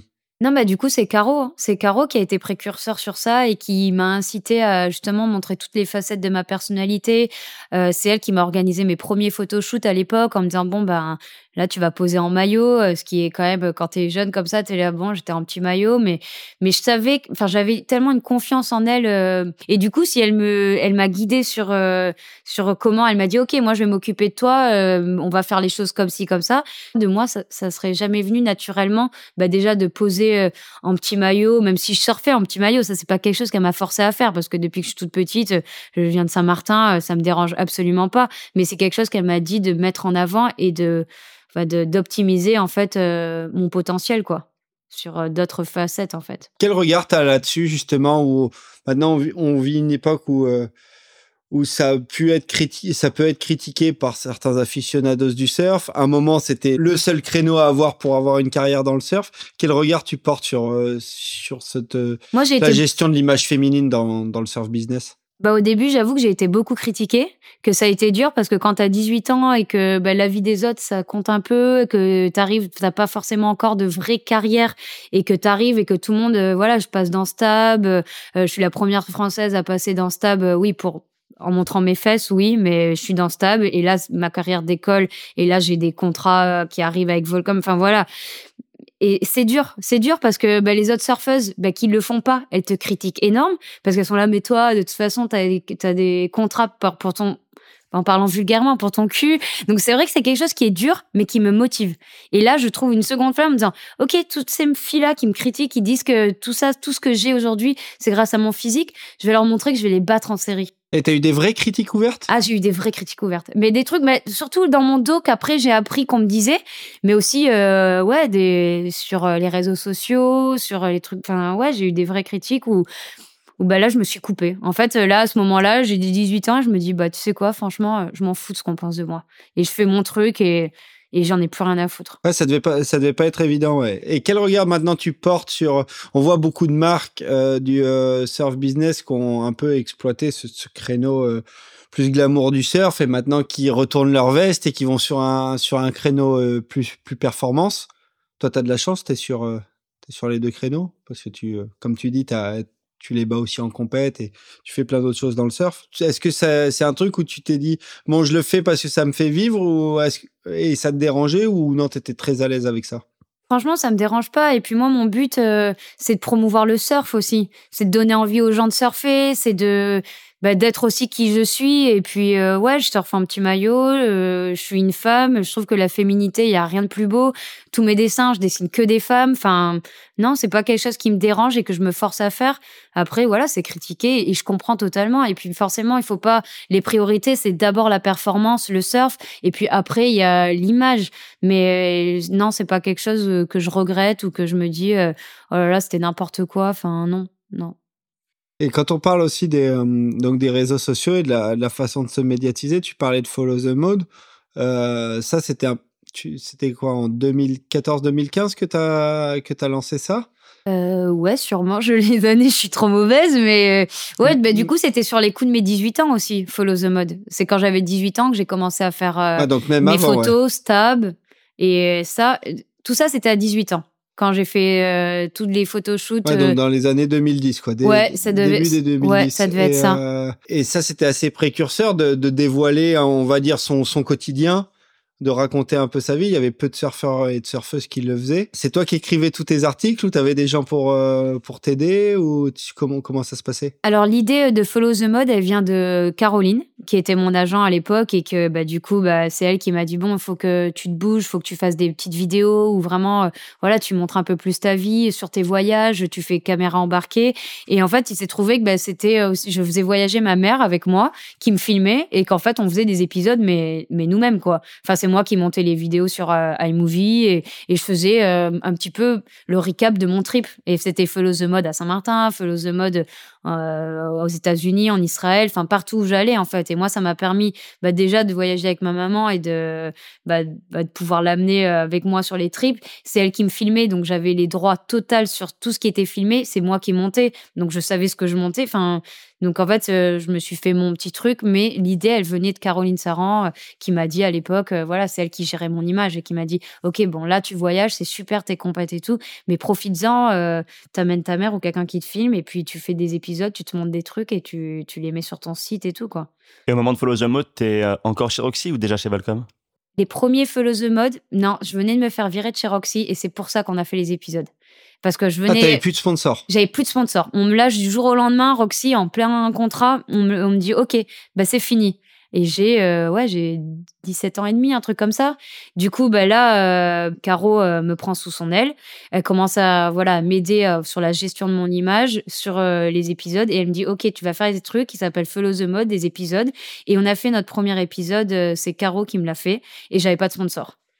Et après, euh, et après sur ça, ben, je rentre chez Volcom euh, six mois plus tard. Et après, je fais mes Follow the Mode euh, bah, en étant chez Volcom, mais toujours euh, autoproduit par, euh, par bah, ma mère qui me filme et moi qui fais mes montages et ma sono, mes trucs. euh, voilà, Par mes contre, poussé un peu avec la, la, la machine Volcom qui te Oui, mettait en avant. ouais. Complètement. Et puis Volcom qui m'a permis aussi de, de, de créer des clips avec des pros. C'était euh, This is Mode. Donc, c'était mon premier vrai clip qui durait euh, 3-4 minutes où vraiment là, ils ont, ouais, ils m'ont dit, OK, bah, il faut que tu montres tous les aspects de ta personnalité. Donc, on- a fait des trucs artistiques, machin. euh, Enfin, on a fait vraiment un super clip euh, cool à Saint-Martin et en France où je vivais à l'époque déjà. Donc, voilà. Et, justement, c'est intéressant, Volcom, parce qu'on voit que ça correspond bien à ta personnalité. Tu dis, Signe, ils sont quand même bien investis dans, on va dire, tout le, tout le côté culturel du, surf également. Euh, comment ça s'est fait, la connexion avec Volcom? Comment tu as trouvé ça? Quel a été le lien? Eh ben, je crois qu'à l'époque, euh, comment ça s'est passé vraiment? Mais je pense qu'ils ont contacté Caro ou Caro les a contactés. Enfin, ça, ça s'est fait par Caro, je pense, les premiers les premiers contacts. Et du coup, euh, je pense que Caroline, elle m'a dit, euh, je me rappelle plus exactement, mais euh, elle m'a dit, ok, on a peut-être un contact avec Volcom. Euh, et là, j'ai rencontré. À l'époque, il y avait Lina, il y avait toujours Guillaume d'Artenuc, et et ça s'est fait. après- Simon aussi, non? Simon, mais exactement, c'est Simon. Oui, c'est oui, c'est ouais, c'est le premier que j'ai rencontré avec Lina Stenval aussi à l'époque. Et, euh, et en fait, le contact, euh, voilà, s'est fait comme ça euh, via Caro qui s'est occupé de sûrement des marchés ou peut-être Volcom qui est venu. Ça, j'avoue, je m'en rappelle pas en fait. Et là, c'était sur un contrat à la fois de compétitrice et de free surfeuse. On attendait de toi que tu, que tu, genre, que tu développes ces deux pans. Genre qu'il fallait que, non? Ou principalement compétition, euh, Ouais. compète. Oui, oui, c'était euh, compétition. Mais après, ce qui a toujours été incroyable avec Volcom et vraiment, euh, c'était ouf, c'est qu'en fait, ils m'ont toujours soutenu sous tous les aspects de ma personnalité et tout ce que je faisais, sans jamais, voilà, c'était à la base pour la compétition. Mais si je réussissais, tant mieux. Ils étaient super contents pour moi. Si je réussissais pas, ils, étaient- ils- ils- voilà, ils me poussaient quand même dans le free surf, dans dans tout ce qui était artistique. Ils étaient aussi à fond. On a fait notre pro. bah, je rentre chez Volcom, je fais ma, mon premier art show dans le Volcom Store à Osegor. Enfin, euh, voilà, c'était c'était pour un petit peu, je pense, euh, ils m'ont pris pour le, le global, mais c'est moi qui faisais mes choix. On, on m'ont jamais obligé à faire que de la compète, que du free surf ou, ou que de l'art ou quelque chose comme ça, quoi. Et genre, il t'aidait financièrement quand tu disais que ta mère t'accompagnait sur les, euh, sur les compètes pour, euh, pour t'aider à réaliser les épisodes? T'avais une aide financière de leur part pour, oui, j'avais une aide ouais financière de Volcom qui, voilà, ils, ils adoraient li- l'idée des épisodes. Ouais. Je crois qu'après même on les a repris, mais on l'a fait avec euh, Judith qui était pro, enfin qui elle, enfin voilà, faisait, c'était pas, c'était pas produit par ma maman quoi. Et euh, et, et ouais, il me, il m'aidait financièrement pour faire mes QS et pour euh, maintenir mon image, euh, enfin produire euh, des, les trucs que je faisais déjà quoi. Et euh, ils te donnaient accès, euh, parce qu'ils ils avaient le label aussi, ils te donnaient accès à, à du son pour pouvoir euh, Non. monter tes épisodes? Ouais, c'est un peu trop Non. punk death metal euh, Ouais, pour, euh, pour tes épisodes, non? Non, c'est vrai que non, euh, on n'avait pas forcément de son. euh, non, non, non. c'est- et puis même, enfin, je veux dire, Follow the Mode, c'était un truc qui venait de moi. Donc, ça veut dire que si j'en faisais des épisodes, ils étaient contents, mais j'avais aucune obligation de Volcom. Ils me disaient pas, euh, bon, voilà, il est où ton épisode? Non, c'était si j'en faisais un, c'était cool. Si j'en faisais pas, euh, voilà, il y avait, enfin, c'était free quoi. Et ça, donc, tu arrêté euh, les épisodes Fo- Follow the Mode au, bout d'un moment. Tu pas senti le besoin de, de continuer ou tu étais trop prise par, euh, par ta carrière de compétitrice pour pouvoir con- continuer? Ouais. Au bout d'un moment, j'étais trop prise par la compétition, euh, voilà, les voyages qui s'enchaînaient. Je pouvais pas amener ma mère non plus partout parce que ben, j'avais pas le budget et que c'était un peu compliqué. Euh. Puis même au niveau temps, moi, je faisais tout moi-même, donc je montais. Il fallait que je pense au scénario dans chaque pays, euh, monter mes trucs. Enfin, ça prend du temps, surtout quand quand c'est pas ton métier que voilà, moi, je passais des heures et des heures sur iMovie à monter mes petits épisodes. Donc au bout d'un moment, il a fallu que je me concentre. j'avais un choix à faire entre ma carrière de pro surfeuse ou, ou, ou des vidéos. Donc euh, voilà, j'ai j'ai un petit peu lâché euh, Follow the Mode petit à petit et puis euh, je me suis concentrée sur la compète quoi. Justement, aujourd'hui, il y a quand même une vraie tendance du, des vlogs, des surf vlogs. Toi, tu as été, comme disait Rémi, tu été plutôt précurseur sur ce truc-là. Est-ce que quand tu vois comment ça cartonne aujourd'hui pour, pour plein, de, plein de gens et même des filles, tu te dis, bah, ça pourrait valoir le coup de, de, relancer le Follow the Mode ou de le faire sous une autre, un autre aspect, mais de refaire des petits, des petits journaux de, de voyage, journaux de bord vidéo? Ben, je trouve que maintenant c'est beaucoup fait. Je trouve qu'il y en a beaucoup et que c'est de c'est super ce qu'ils font, mais moi je me vois pas le faire parce que bah déjà enfin je l'ai fait quand mhm. j'étais jeune. Là c'est beaucoup fait et j'ai pas envie de refaire la même chose que tout le monde. Enfin j'ai envie de faire un, mon truc et j'ai envie que ce soit un truc qui j'ai pas envie de me forcer à faire quelque chose pour faire comme tout le monde ou pour être euh, dans la tendance du moment. Donc non euh, franchement là je me vois pas faire des vlogs. Après j'ai des projets vidéo qui arrivent et qui vont être euh, hyper cool mais pas en mode vlog et en mode j'ai chaque fois j'ai un petit message à à donner et j'ai envie que ce soit quelque chose de plus profond que juste euh, devoir produire des vidéos euh, parce que euh, c'est la tendance du vlog quoi. Ok, ouais. Donc ouais, non, pas de vlog pour pour l'instant. J'ai entendu dire que chez Volcom certains riders étaient avaient des bonus suivant les, le nombre de vues de leurs vidéos. C'est vrai. C'est quelque chose qui concerne aussi tes contrats? C'est vrai, à l'époque, parce que maintenant, bah, du coup, euh, euh, mes, vidéos faisaient pas mal de vues avec Follow the Mode, donc on m'a remonté les, les, les créneaux, donc c'était un peu plus dur, voilà. Donc euh, c'est vrai que bah, c'était motivant parce que des fois je me payais même euh, les voyages de ma mère et euh, bah, avec mes bonus en fait, parce que bah, tes vidéos autant de, c'était je crois au-dessus de 20 000 ou 50 000 vues, t'avais des petits bonus. Donc en fait je calculais, je me disais ok, alors là cette vidéo faut trop qu'elle fasse ça parce que comme ça je vais rembourser le billet de ma mère pour aller en Calife. Et du coup c'est vrai que c'était hyper motivant d'avoir ça. Et au bout d'un moment ça s'est arrêté parce que ben au bout d'un moment il y avait un plafond quoi. et, et voilà donc euh, et, du coup, tu avais identifié des mécanismes qui faisaient que tu avais plus de vues ou non sur euh, certaines vidéos ou des destinations sur lesquelles tu devais faire, un, faire une vidéo parce que tu savais que tu allais scorer ou... Non, pas vraiment. En fait, je le faisais quand j'avais envie, quand c'était des destinations qui me donnaient envie et que j'avais envie de, de partager euh, ce que je vivais sur certains pays, quoi. Et que je pouvais aussi filmer des, en Australie. Enfin, moi, ça me permettait de faire un retour vidéo aussi sur mes sessions, donc de progresser en surf. Et donc, s'il y avait des pays où ça valait pas trop le coup pour le surf, euh, j'allais pas faire un épisode quoi. Donc non, c'était il y avait aucun calcul, c'était vraiment euh, au feeling quoi. On, a, on avait reçu William Aliotti il y, a, il y, a, quelques temps au micro et donc lui nous racontait justement que sur ses contrats il y avait cette partie d'incentive par rapport euh, par rapport à ça et que ben en fait est-ce que c'était pour les atteindre? Sûrement, mais il avait aussi cette casquette un peu d'attaché de, presse et que c'est lui qui contactait les médias, Stab, Surf Session ou d'autres médias pour dire voilà, mon clip est sorti, parce qu'il savait que c'était notamment grâce à eux qu'ils pouvaient faire de l'audience. Est-ce que toi, tu t'es déjà investi à ce point-là dans la diffusion de tes, de tes clips quand ils sortaient, à les faire tourner aux, médias ou... Ah non, pas du tout. Ok. Ah non, pas du tout. Non, non, j'avoue. Euh, puis j'avoue que j'ai pas peut-être pas bien fait les choses, euh, mais non. Euh, non, j'avais envie de, je faisais mes petites vidéos, ça faisait des vues, tant mieux, ça en faisait pas, euh, bah, c'est pas grave. Et non, je n'allais pas jusque là. J'étais vraiment concentrée aussi sur la compète et pouvoir performer et progresser. Et, c'est vrai que le moins de temps je passe sur mon ordi, le mieux je me porte. Donc, euh, je, non, je, suis pas allée jusque là. Ok. On mentionne William, donc euh, coïncidence de la vie, tous les deux de Saint-Martin, vous vous retrouvez tous les deux chez, chez Volcom. Ouais. Plutôt drôle. Est-ce que toi, tu étais en même temps que lui à l'époque euh, de Didier Peter et bénéficier de l'encadrement sportif qui allait avec? Ouais, je suis arrivée, bah, c'était la fin de Didier malheureusement, j'en ai profité qu'un an, mais euh, je suis arrivée dans le team Volcom et il y avait Didier qui nous coachait, qui venait sur les pros juniors avec nous. Et euh, non, c'était dingue. Enfin, ma dernière année junior, j'ai fait avec Didier et, et d'avoir Didier ici qui t'entraîne tous les jours. Enfin, c'était dingue, ouais. C'était trop bien. Et puis de retrouver William, c'est marrant parce que William, on s'est connu à l'école primaire.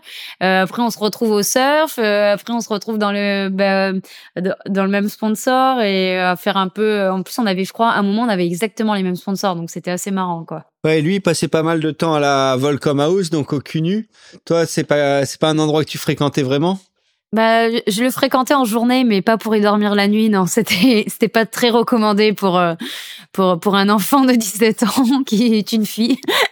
Et justement, ouais, Volcom, c'est quand même euh, l'image euh, sacrément rock'n'roll du du surf. Il y a il y a des surfeurs, il y a des skateurs, il y a plein de on va dire plein d'énergumènes en tout genre qui qui évoluent au, au sein de cette marque. Pour toi, c'était facile de trouver ta place dans tout ce ce joyeux bordel?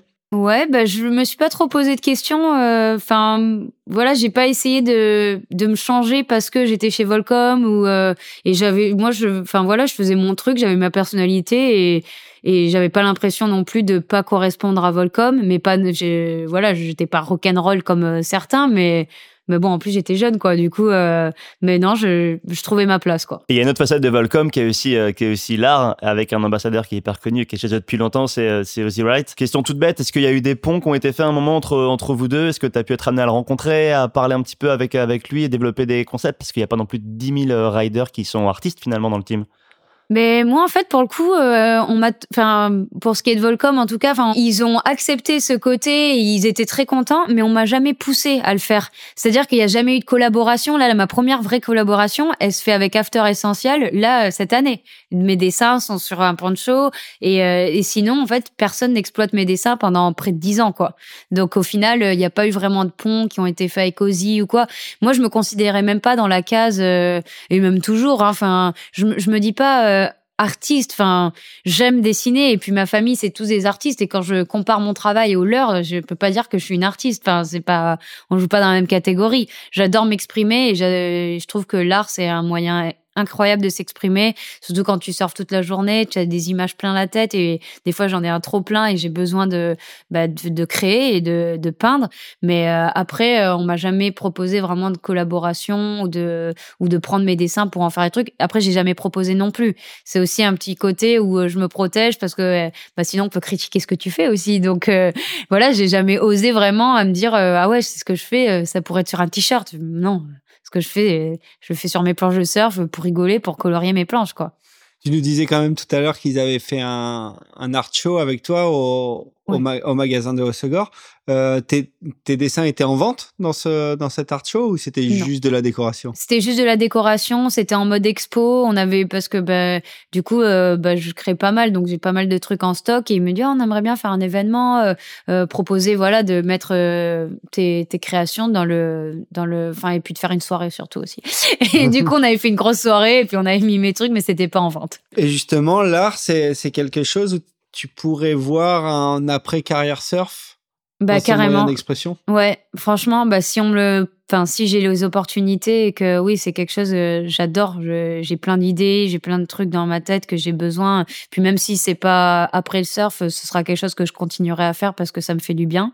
Mais c'est vrai que si jamais après le surf je pourrais continuer dans cette voie là c'est quelque chose qui me dirait bien ouais. Alors revenons dans la carrière euh, et euh, revenons sur la compétition, parce que là, on s'en éloigne un petit peu. Mais euh, là, quand tu rentres chez Volcom, donc tu l'as dit tout à l'heure, tu as quand même un contrat de compétitrice avec des objectifs et tu gazes plutôt bien. Quelle est la suite? Est-ce que eux, alors après Didier, tu as un accompagnement euh, particulier qui se met en place pour t'aider à continuer à évoluer?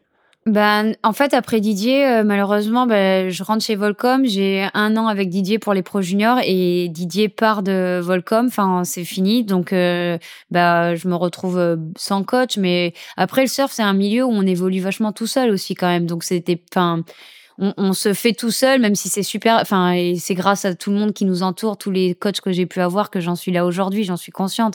Mais, mais voilà, je continue. Je rencontre Johan euh, en 2012, donc juste après Didier. Et en fait, euh, bah, je fais les compètes et Johan devient un peu euh, enfin pas vrai enfin c'est dur de dire ça mais ouais ça devient un peu mon coach quand même parce que bah je suis junior il m'accompagne sur les événements juniors il me dit euh, pas dans mon surf il me fait changer toutes mes planches il me fait changer des plein de trucs tous les conseils il me dit non mais ça c'est enfin, voilà je passe euh, deux ans les premières années avec Johan à, surfer tellement mal parce que bah, je change tout dans mon surf en fait mais ce qui m'a fait du bien. J'en avais besoin. Et heureusement que j'avais Johan euh, qui avait cet œil bah, de technicien et, et, qui avait envie que je progresse, quoi. Tu penses que s'il n'y avait pas eu la rencontre avec Johan et que lui avait pas eu du, enfin, qui t'avait pas fait faire tout ce travail, t'en serais pas forcément là où tu en es euh, aujourd'hui? Si, si, je pense que même s'il n'y avait pas eu Joanne, j'en serais là où j'en suis aujourd'hui. C'est juste que j'aurais fait euh, une route différente. Peut-être j'aurais galéré un peu plus sur les planches. Surtout, c'est les planches, moi, qui m'a fait beaucoup galérer. Euh, bah, quand, ouais, le QS, là, quand j'ai commencé de 19 à, enfin, à 22. Enfin, non, quand j'ai rencontré Joanne, j'avais 19. Ouais, de 19 à 22, j'ai un peu galéré avec mes planches, honnêtement. Et t'as changé de quoi De cote ou carrément de, de shaper? Bah, J'ai changé de shaper, j'ai changé de modèle. Euh, je surfais sur des époxys un peu rondes, un peu faciles, on va dire, à la rame et un peu qui pardonnait les erreurs, mais qui au final en compétition ça rendait pas du tout bien. Et, et du coup j'ai eu du mal à me réadapter à surfer sur des planches de performance euh, type Olmeric, euh, Rocky et tout ça, et de bah, de reperformer euh, sur des planches qui étaient qui pardonnaient moins d'erreurs quoi. Du coup, à ce moment-là, t'es passé sur quel shaper? J'ai commandé des planches chez tout le monde. J'ai ah, commandé. testé, ouais. Ouais, j'ai testé. J'ai testé pendant 2-3 ans euh, Olmeric, Chili, DHD, Mayhem, tout tout, tout, tout testé. Et, euh, beaucoup aussi, moi, j'ai beaucoup galéré avec le. Enfin, j'adore euh, les époxys en fait, mais je surfais les époxys même quand il y avait deux mètres. Et, et le pire, c'est qu'en plus, euh, je surfais mieux en époxy dans de la taille que pas en époxy. Et donc, j'ai dû rechanger tout mon surf. En fait, je m'étais adapté complètement à mes planches, mais mais bon, surtout quand t'es une surfeuse qui est pas très puissante à la base, tu surfais en époxy dans des enfin, ça rendait pas du tout bien. Et moi, ma sensation était bonne. Et le truc, c'est qu'aussi des fois, quand t'es pas filmé pendant longtemps et qu'après, ben, ouais, tu, t'es basé sur le ressenti. T'es basé sur le ressenti et qu'après on te remet des planches euh, plus performantes et que t'as l'impression que t'avances pas et t'es là, mais mais franchement c'est affreux. Enfin, du coup, bah, en fait voilà, j'ai rechangé euh, un peu tout mon surf pendant. C'est intéressant ce que tu dis parce que souvent en planche et c'est euh, c'est souvent d'ailleurs le, le, délire des gens qui qui surfent sous litré.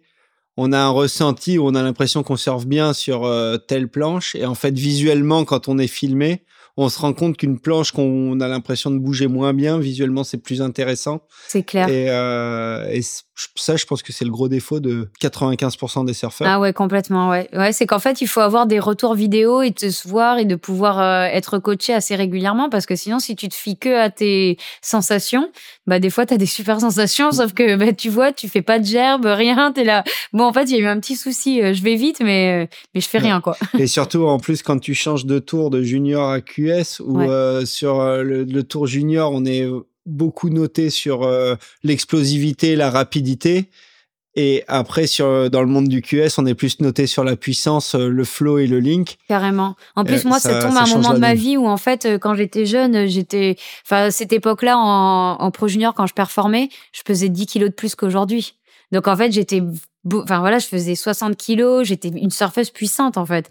Et en fait, euh, bah d'un coup, du, je grandis, je maigris, euh, machin, et puis bah je deviens plus mince et et du coup bah j'ai du mal à retrouver un peu mes repères euh, sur ma planche, dans mon surf. Du coup, je change de planche, je surfe en époxy parce que j'ai l'impression que que je surfe mieux, mais au final, bah déjà je perds de la puissance vu que j'ai perdu du poids, donc c'était un peu un moment de transition, un peu voilà. Après, il y en a maintenant qui ont une théorie sur l'époxy dans les grosses vagues. Ah ouais, ok. Mais moi, mais je, te dis, hein, ça marche hein, dans les grosses vagues. C'est juste après le rendu, quoi. Il y a des mecs comme euh, Nathan Florence ouais. qui servent toutes leurs bordes de pipe en époxy. Parce que la, théorie, enfin, du moins sa théorie, je suis pas sûr que ce soit valable pour le commun des mortels, mais c'est que l'époxy lui permet d'être plus réactif à l'intérieur du tube. Ah bon, moi j'ai pas ce problème. moi je parlais pas du tube en fait, je parlais juste des cutbacks et, et des curves quoi. Mais il y, en a qui ont une théorie. D'accord. Tu regardes des mecs comme Stretch, ils font des bords de grosses vagues en époxy. En époxy, ouais, ouais, mais quand tu commences à aimer les époxys, euh, enfin, faut, faut, se ralentir quoi. Et t'en surfes toujours des époxys? Ouais, j'en surfe toujours dans les petites vagues maintenant. Mais par contre, maintenant, dès qu'il y a un peu de taille, je, je me force à pas surfer en époxy. C'est en fait un temps, je faisais carrément mes côtes de planches normales avec ma yem, euh, avec tout le monde. Je faisais mes planches, mais tout en époxy. Donc, c'est-à-dire que c'était ma planche 5-6 normale que tu surfes quand il y a 1m50 ou voilà. Mais, mais tout était en époxy. Donc, en fait, euh, je n'avais plus aucune planche en résine. Et maintenant, c'est quoi le pourcentage de ton quiver? Bah maintenant, c'est que pour les petites vagues. L'époxy, c'est fait pour les petites vagues. Et puis après, mes planches de performance normales, c'est en résine et c'est euh, voilà plus, plus normal. et comme tu disais, tu as testé beaucoup de shapers. Maintenant, tu es, es, sur des Mayhem de, Matt Biolos. Comment t'en es venu à cette, à cette relation? Avec un des plus grands shippers du monde ben En fait, j'ai commandé mes enfin j'ai commandé chez tout le monde. Mes préférés c'était Matt qui les faisait, enfin c'était chez Lost. Et du coup, j'ai commandé mes planches pendant 2-3 ans avec lui. Et puis en fait, au fur et à mesure de me faire connaître, euh, gagner la compétition en Californie, il a commencé à me dire ah mais euh, ben, vas-y, je te fais tes planches et on fait un deal. Et, euh, et Matt aussi, il a beaucoup aimé le côté euh, faire les décos et tout. Donc en fait, euh, je pense que c'est, il m'a pris aussi pour l'image, enfin pour, tu vois, de temps en temps, j'allais là-bas en Californie, on faisait des dessins, on faisait des trucs sur les planches. quand je fais des décos, il adore que je le tag, comme ça, enfin voilà, c'est, c'était un peu le deal, mais et en même temps, vu que je commandais mes planches chez lui, il s'est dit bon bah vas-y, je te les fais gratuites, mais tu rentres dans notre team quoi.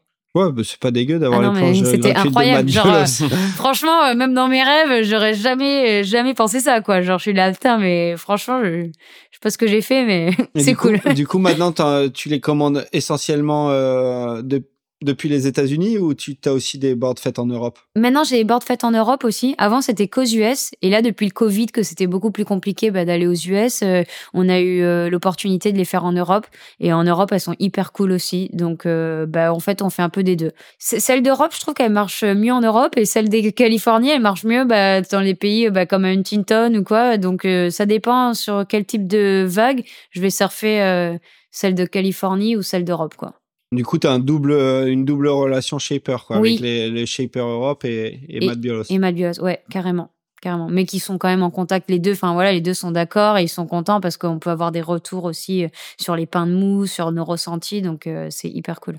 Et t'as testé les euh, parce que euh, Matt Biolos c'est euh, quand même un des shapers qui file le plus de licences à des on va dire à des compositions différentes. Ils ont il a une collab avec Liptech, il a eu des Surftech, il a il a eu des modèles chez Firewire. T'as as testé ces autres constructions ou tu t'es concentré que sur les constructions plutôt traditionnelles? Mais plutôt traditionnelles, mais des fois en fait c'est Matt qui nous dit qui nous force un peu à tester des par exemple à un moment il y avait les Carbon Warp. C'est pas forcément un truc que j'aurais commandé, mais Matt il, a dit non c'est tu ouais, ça et ouais, tu surfes ça, c'est pour les petites vagues. Et c'est vrai que bah, le gros avantage avec Matt, c'est que euh, moi, honnêtement, euh, tu me montres une planche, euh, enfin, oui, je, vois, mais je vois pas. Enfin, genre, je pourrais pas te dire, voilà, ce qu'il me faut exactement. Et Matt, en fait, il s'est, je lui dis ce que j'ai besoin pour les compètes, mais je commande pas des planches en particulier. Je dis, ok, j'ai besoin d'une planche pour une Tinton. là, je vais faire ce QS là ici, et lui, il me fait mes planches mais c'est lui qui décide du litrage, euh, ah de trucs et tout. Ouais, tu lui demandes un programme et lui, je il lui dis ce que je fais et lui, il me, et puis des fois, il me change mes cotes.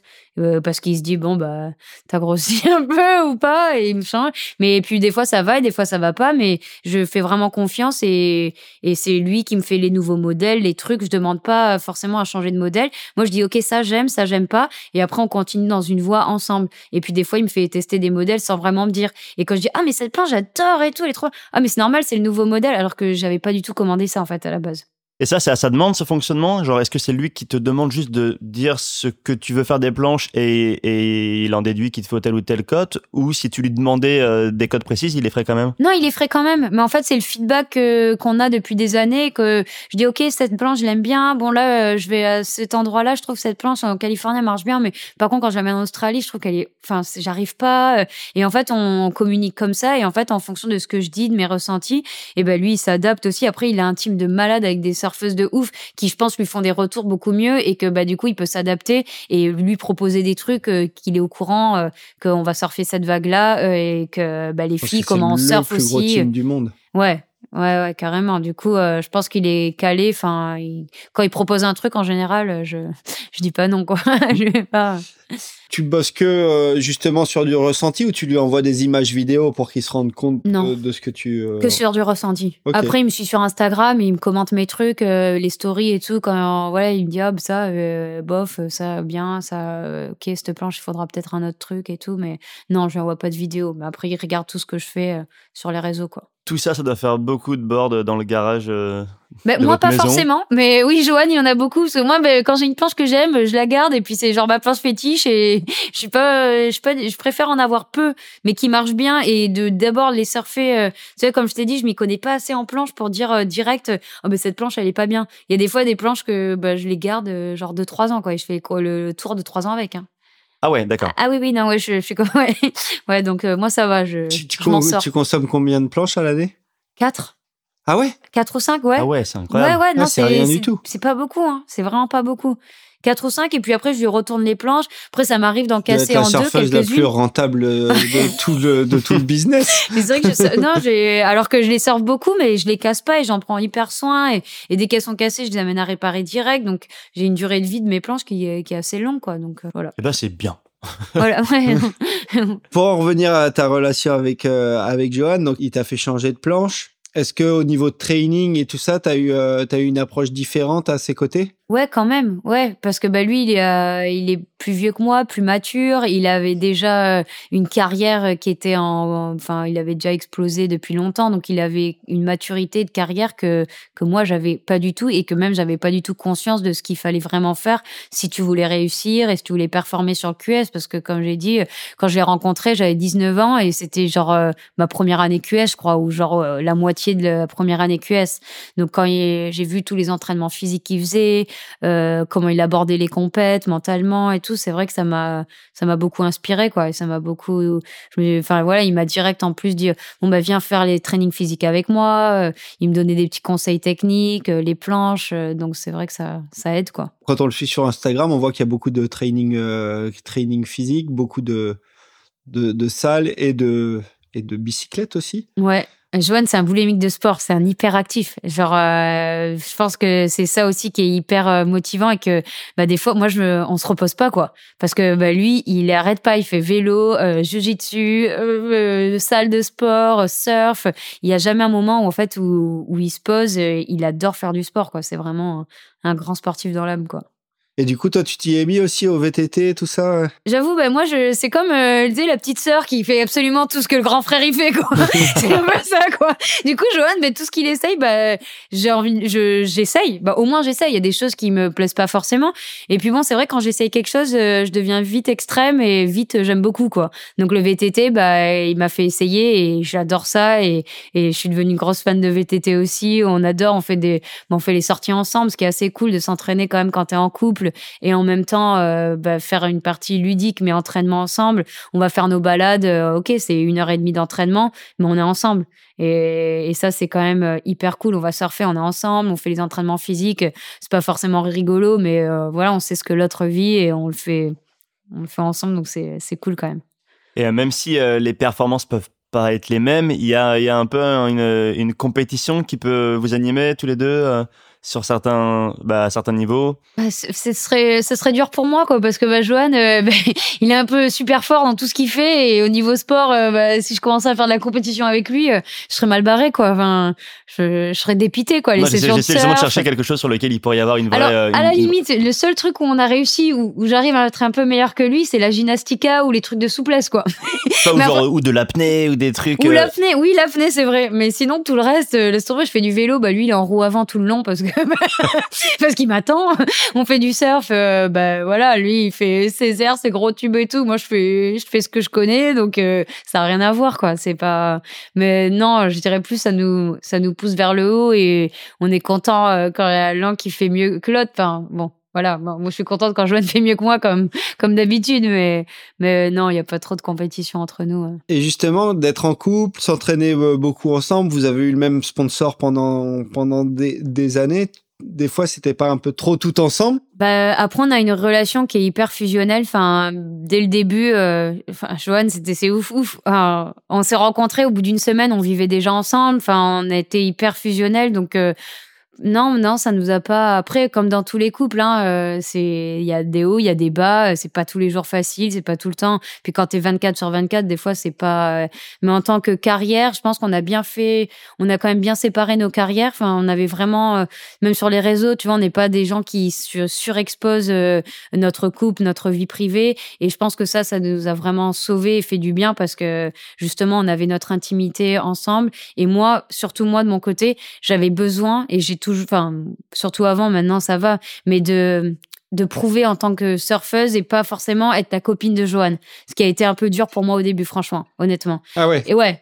Et du coup, j'avais ce besoin de aussi séparer un petit peu euh, notre image et pas, pas, euh, voilà, tous les réseaux sociaux et tout, pas forcément, mais parce que j'ai pas envie d'être la copine de Joanne. J'ai envie d'être reconnue pour euh, mon niveau, pour le surf. Et, et oui, on s'entraîne ensemble, on est 24 heures sur ensemble, mais on est deux êtres humains euh, individuel et indépendant. quoi. D'accord. Et on voit donc, comme tu le dis, tu as beaucoup apporté dans ton approche du surf, mais moi j'ai l'impression que tu lui as aussi apporté euh, dans sa carrière, parce que Johan, avant de te rencontrer, il était un peu foufou. et c'est un artiste aussi, mais euh, à sa manière. Avec d'autres supports. et, et quand vous vous êtes mis ensemble, les, les résultats sur le QS sont, alors, sont arrivés, coïncidence ou non, mais euh, je pense que tu lui as quand même apporté la, le calme nécessaire pour, euh, pour arriver au bout de ses objectifs. Ben ouais, mais moi je connaissais pas Johan avant, donc oui, à ce qu'on me raconte avant, euh, voilà, bon, c'est toujours, il fait toujours un peu la fête, mais je pense que ça l'a, ça l'a calmé dans le sens où ben on était deux, euh, moi j'étais pas du tout euh, dans ce délire-là, fiesta truc, donc peut-être qu'aussi moi je l'ai inspiré, lui m'a inspiré à faire beaucoup plus de sport que j'en faisais, peut-être je l'ai inspiré à plus se concentrer sur sa carrière et à faire un peu moins la fête ou dans des moments, voilà, où on faisait la fête, mais pour des bonnes raisons, quand on avait gagné ou que ça se passe, enfin voilà, qu'on avait atteint nos objectifs.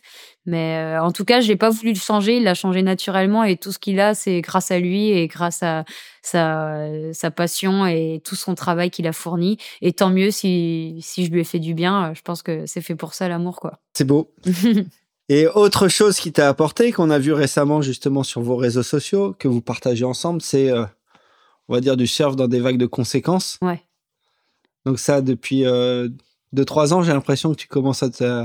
Enfin, tu te jettes dans des, dans des, sacrés, dans des, sacrés gouffres. Mais franchement, euh, bah, Johan, c'est, enfin, il est trop gentil de, de m'amener des jours comme ça. Ça, c'est vraiment, c'est des journées un peu boys euh, qu'ils ont entre eux, avec, euh, ils ont le jet ski et il m'inclut vachement dans tous ses plans. Et ça, c'est vraiment hyper, enfin, c'est une je pense c'est la plus belle preuve d'amour.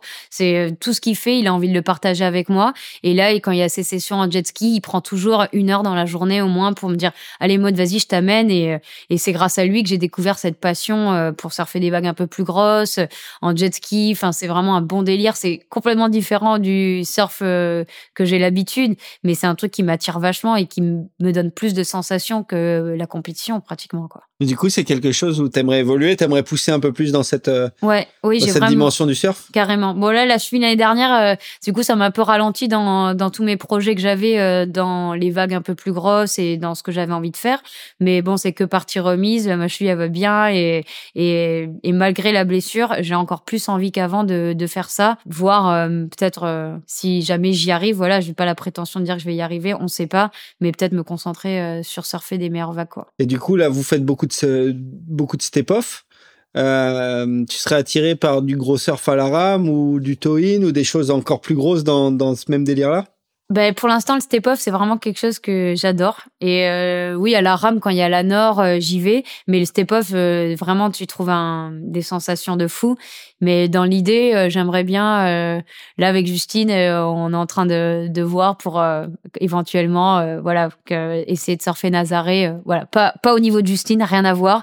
Mais voilà, commencer à essayer de faire des trucs différents. Et je veux juste, j'ai j'ai pas d'attente en particulier, j'ai envie de me tester et de voir où sont mes limites si j'en ai et voir ce que je peux faire et sans sans prétention et sans dire peut-être j'y arriverai pas du tout que je vais avoir super peur et que je serai là ah non mais c'est pas du tout mon truc mais pour l'instant le step off c'est un truc qui me fait pas peur et que je, je kiffe alors pourquoi pas essayer euh, une vague comme Nazaré et puis juste voir pour l'expérience quoi. Là tu vas sans appréhension pour le moment? Bah, pour le moment, non. Surtout quand j'y vais, bah, là, c'est avec Johan euh, en jet ski. Enfin, je sais qu'il va absolument rien m'arriver. Ou au pire, je me pète une cheville. une grosse boîte quand même. Oui. Ouais, mais c'est pas grave. Enfin, genre, je vais pas mourir. Et si j'y vais avec Justine, je sais très bien qu'elle va me dans des conditions qui seront euh, top pour moi et qu'elle va me pousser sur les vagues de top. Enfin, donc j'ai pas peur. C'est non, pour l'instant, j'ai pas peur. Euh, après, peut-être que sur le moment, je dirais pas ça. Hein, J'en sais rien. En tout cas, en cette époque ici, euh, j'ai plus, j'ai de la joie, mais j'ai pas de la peur. Après, euh, peut-être là-bas, j'en sais rien. Ça sera une histoire différente. Et, tu te fais piloter par d'autres personnes que Johan ou par exemple Marc, qui peut te piloter ou c'est que Johan qui te pilote pour l'instant? Non, il y a Yann aussi qui m'a piloté, Benetrix. D'accord. Mais sinon, il y a que Yann et Johan qui me pilotent. Sinon, le reste, non. Bon, déjà, c'est dur de trouver des gens qui te pilotent. Et puis, je veux vraiment être piloté par des gens que je sais qui seraient prêts à, à bouffer pour moi, quoi. Genre, euh, voilà, j'ai confiance, quoi. Johan, je sais très bien, il n'y a pas de souci, quoi. Il va venir me chercher. Et euh, tu parlais donc, pourquoi pas aller tâter Nazaré est-ce que du coup tu commences une préparation physique un peu différente en vue de, de ce genre de surf? Ben, J'avais commencé la piscine là pour faire plus d'apnée, euh, plus d'entraînement un petit peu sous l'eau et de retenir euh, ma respiration, même sur des exercices de respiration, euh, même hors de l'eau en mode yoga, mais respiration. Et euh, bon là, euh, là, je me suis concentrée un peu plus sur les compètes parce que là, ça reprend et que là, c'est pas forcément la saison. Mais oui, j'avais j'avais tout ça en préparation. Euh, bah, au moment où je me suis pété la cheville là dans la session l'hiver dernier. Enfin, c'était tout, c'était de la préparation. J'allais pas en mode step off. Enfin, j'étais préparée quand même avant. D'accord. Ouais. Et tu as une autre partie de ta préparation, enfin qui fait pas plutôt partie de ta préparation, non, mais une autre partie de, de ta personne et qui amène en fait ta, ta préparation, c'est ton régime alimentaire. Toi, tu es vegan. C'est pas forcément si courant que ça euh, chez les sportifs de haut niveau. Dis-moi si je me trompe. Euh, Est-ce que ça, ça a pu euh, apporter quelque chose, changer, quelque chose dans, ben, justement, dans ta forme physique, dans ton, ton ressenti de ton corps, euh, tes performances Mais moi, je trouve que, en tout cas, pour moi, c'est quelque chose qui me convient euh, super bien et je sens que j'ai l'énergie euh, au top depuis que je suis végane. Après, j'ai jamais mangé beaucoup de viande et j'ai pas ce besoin, mais je pense que chaque être humain est différent, donc je dis pas du tout que j'ai raison et qu'il faut être végane et je suis pas du tout dans ce délire-là. C'est pas forcément par conviction. en tout Moi, c'est par conviction. Ok. Non, à la base, c'est par conviction. Après, ça se trouve que ça fait pas de mal à mon corps et que je suis pas en carence et que c'est un régime qui me convient, donc j'ai de la chance. Et mais oui, à la base, c'est par conviction, mais chacun fait comme il veut et et moi, c'est c'est ma façon de, de me rebeller contre les industries et de pas donner mon argent à des gens qui font n'importe quoi avec la condition animale, avec euh, l'écologie. Donc, euh, j'ai décidé de faire ça et ça me correspond. Mais après, chacun son choix. Et en tout cas, t'as pas ressenti, ouais, comme tu disais, de carence ou de, de faiblesse physique ou quoi à partir du moment où tu as adopté ce, ce régime? Non, moi j'en ai pas ressenti. Je suis suivie quand même. Je fais des prises de sang euh, tous les ans pour voir si j'ai pas de carence. Et euh, contrairement à ce qu'on pourrait penser, depuis que je suis végane, j'ai du cholestérol. Donc euh, attention. non, mais pour dire euh, quand tu manges des choses riches comme les avocats, des amandes et tout. En fait, dans la nature, la nature elle est tellement bien faite que si tu commences à t'intéresser à regarder des reportages, enfin, je suis pas allée en mode vegan, genre du jour au lendemain, je vais être vegan. J'ai quand même regardé des reportages, voir euh, si ma performance elle pouvait être la même en étant vegan. Et en fait, la nature, elle te procure tout ce que tu as besoin pratiquement. T'as pas vraiment besoin de manger des animaux pour euh, avoir de la force ou avoir des protéines. Quand tu sais que dans du brocoli, il y a pratiquement quatre fois plus de protéines que dans un steak. Enfin, il y a vraiment des chiffres comme ça qui sont assez hallucinants. Bah, J'invite à regarder des reportages même sur Netflix euh, comme Cospiracy, Game Changer, où il y a que des athlètes euh, qui sont justement véganes et il y a des, des relevés scientifiques, tu vois, sur les protéines et tout, qui peuvent euh, vachement aider par rapport à ce- moi ce que ce que je dis. Mais euh, non, moi j'ai pas ressenti de, je me sens super bien. Et t'as pas encore réussi à convertir Ah non, la alors personne là, avec qui tu vis non, alors la personne avec qui je vis, tu vois, c'est pour ça que je suis très euh, ouverte d'esprit, euh, chacun fait comme il veut. Mais alors, Johan, jamais je le convertirai en vegan. C'est pour ça, je me dis aussi, c'est un petit équilibre dans notre couple. Lui, il mange deux canards par jour, moi, j'en mange pas. Au moins, euh, il y a un équilibre dans la vie, quoi. Donc,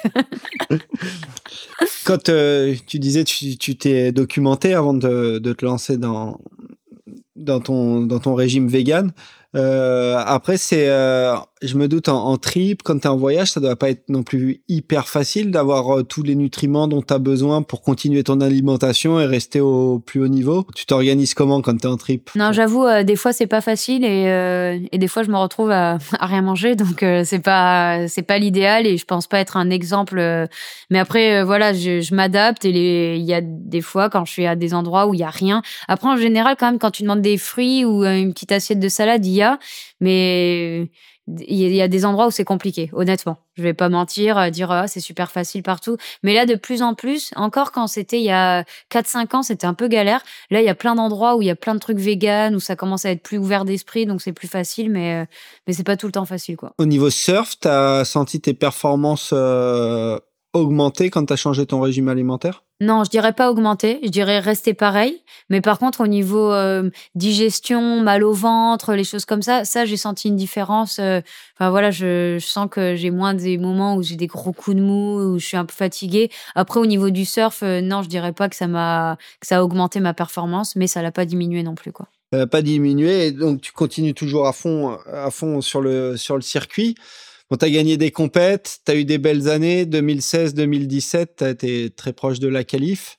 Puis tu as eu des, des années euh, peut-être euh, plus en dents de scie. Souvent, j'ai remarqué dans tes résultats, il y a une grosse perf dans l'année. Et puis, euh, et puis, il te manque un ou deux résultats en backup pour pouvoir atteindre euh, le rêve. Tu as réussi à analyser euh, pourquoi tu avais ces grosses perfs et que tu n'arrivais pas à les rééditer sur, euh, sur plusieurs euh, compètes euh, tout au long de l'année ou c'est quelque chose que tu n'as pas encore identifié? Ouais, c'est vrai que c'est compliqué là les dernières années en compète. Franchement, j'avoue, euh, ça a été un peu dur mentalement. Et euh, bah, comme des fois, Johan, il s'amuse à me dire, il me dit, toi, de toute façon, c'est, c'est comme dans la vie, c'est tout ou rien. C'est-à-dire qu'il y a des fois où dans l'année, je vais gagner un, QS, euh, voilà, genre la cano ou quoi, mais que je vais passer le, le reste de l'année à faire que des premiers tours. Mais quand je fais que des premiers tours, c'est genre même tu me mets en Coupe de France, je fais un premier tour. C'est assez fiasco. Et euh, bah, j'ai essayé de travailler beaucoup mentalement. Franchement, c'est pas évident de toujours être euh, de performer euh, comme tu t'aimerais et comme ton niveau euh, des fois aimerait enfin voilà j'aimerais bien surfer à mon niveau dans des séries mais c'est très lié à la tête et c'est hyper intéressant c'est ça te fait vachement mûrir et essayer de, de t'apprendre à te connaître en fait.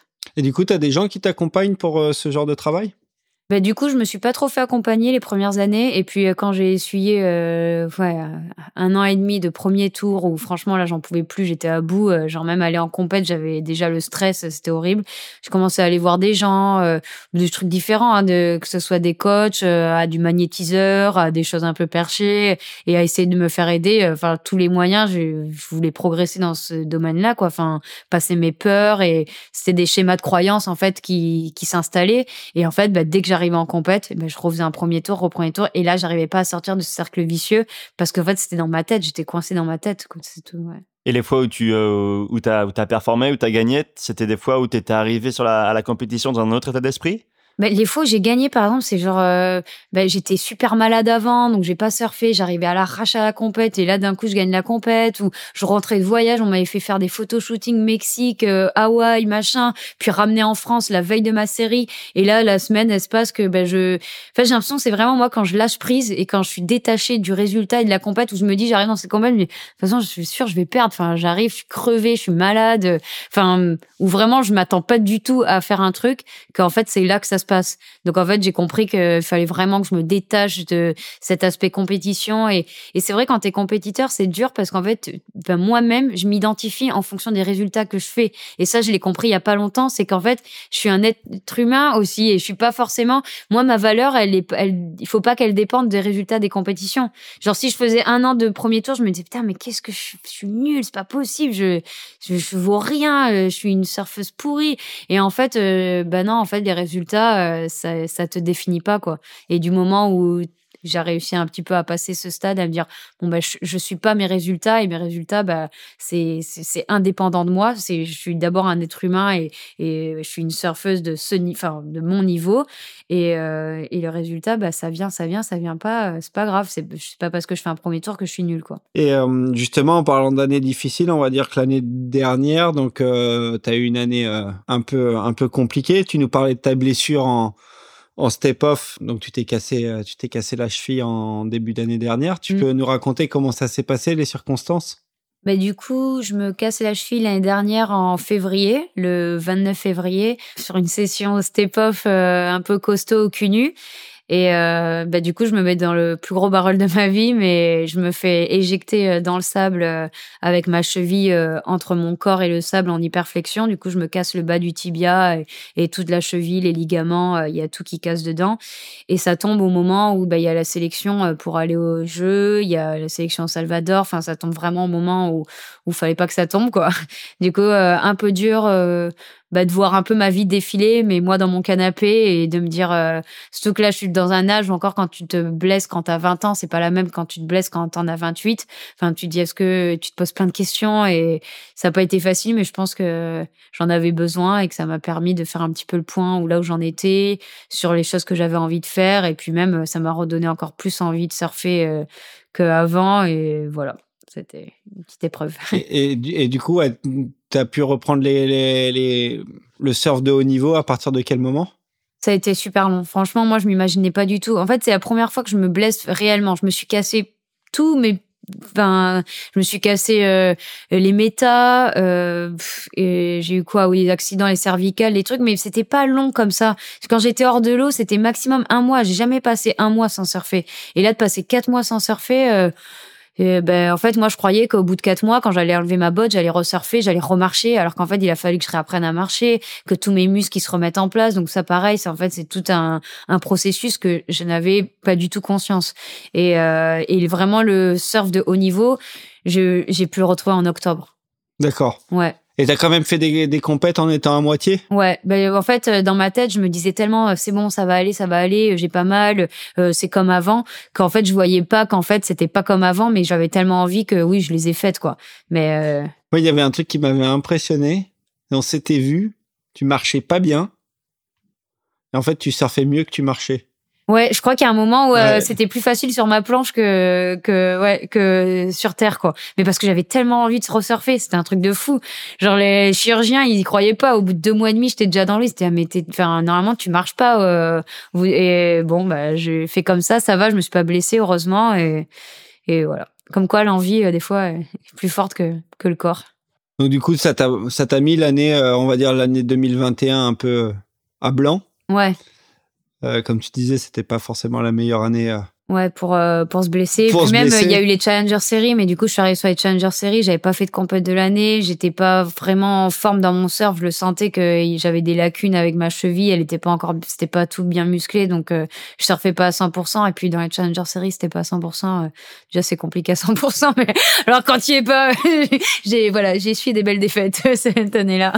du coup, 2022, t'es toute neuve, cheville toute neuve, et tu repars sur, euh, sur les QS et les Challenger Series? Ouais, bah carrément. Bah, J'essaye euh, là avec les QS de me qualifier dans les Challenger Series.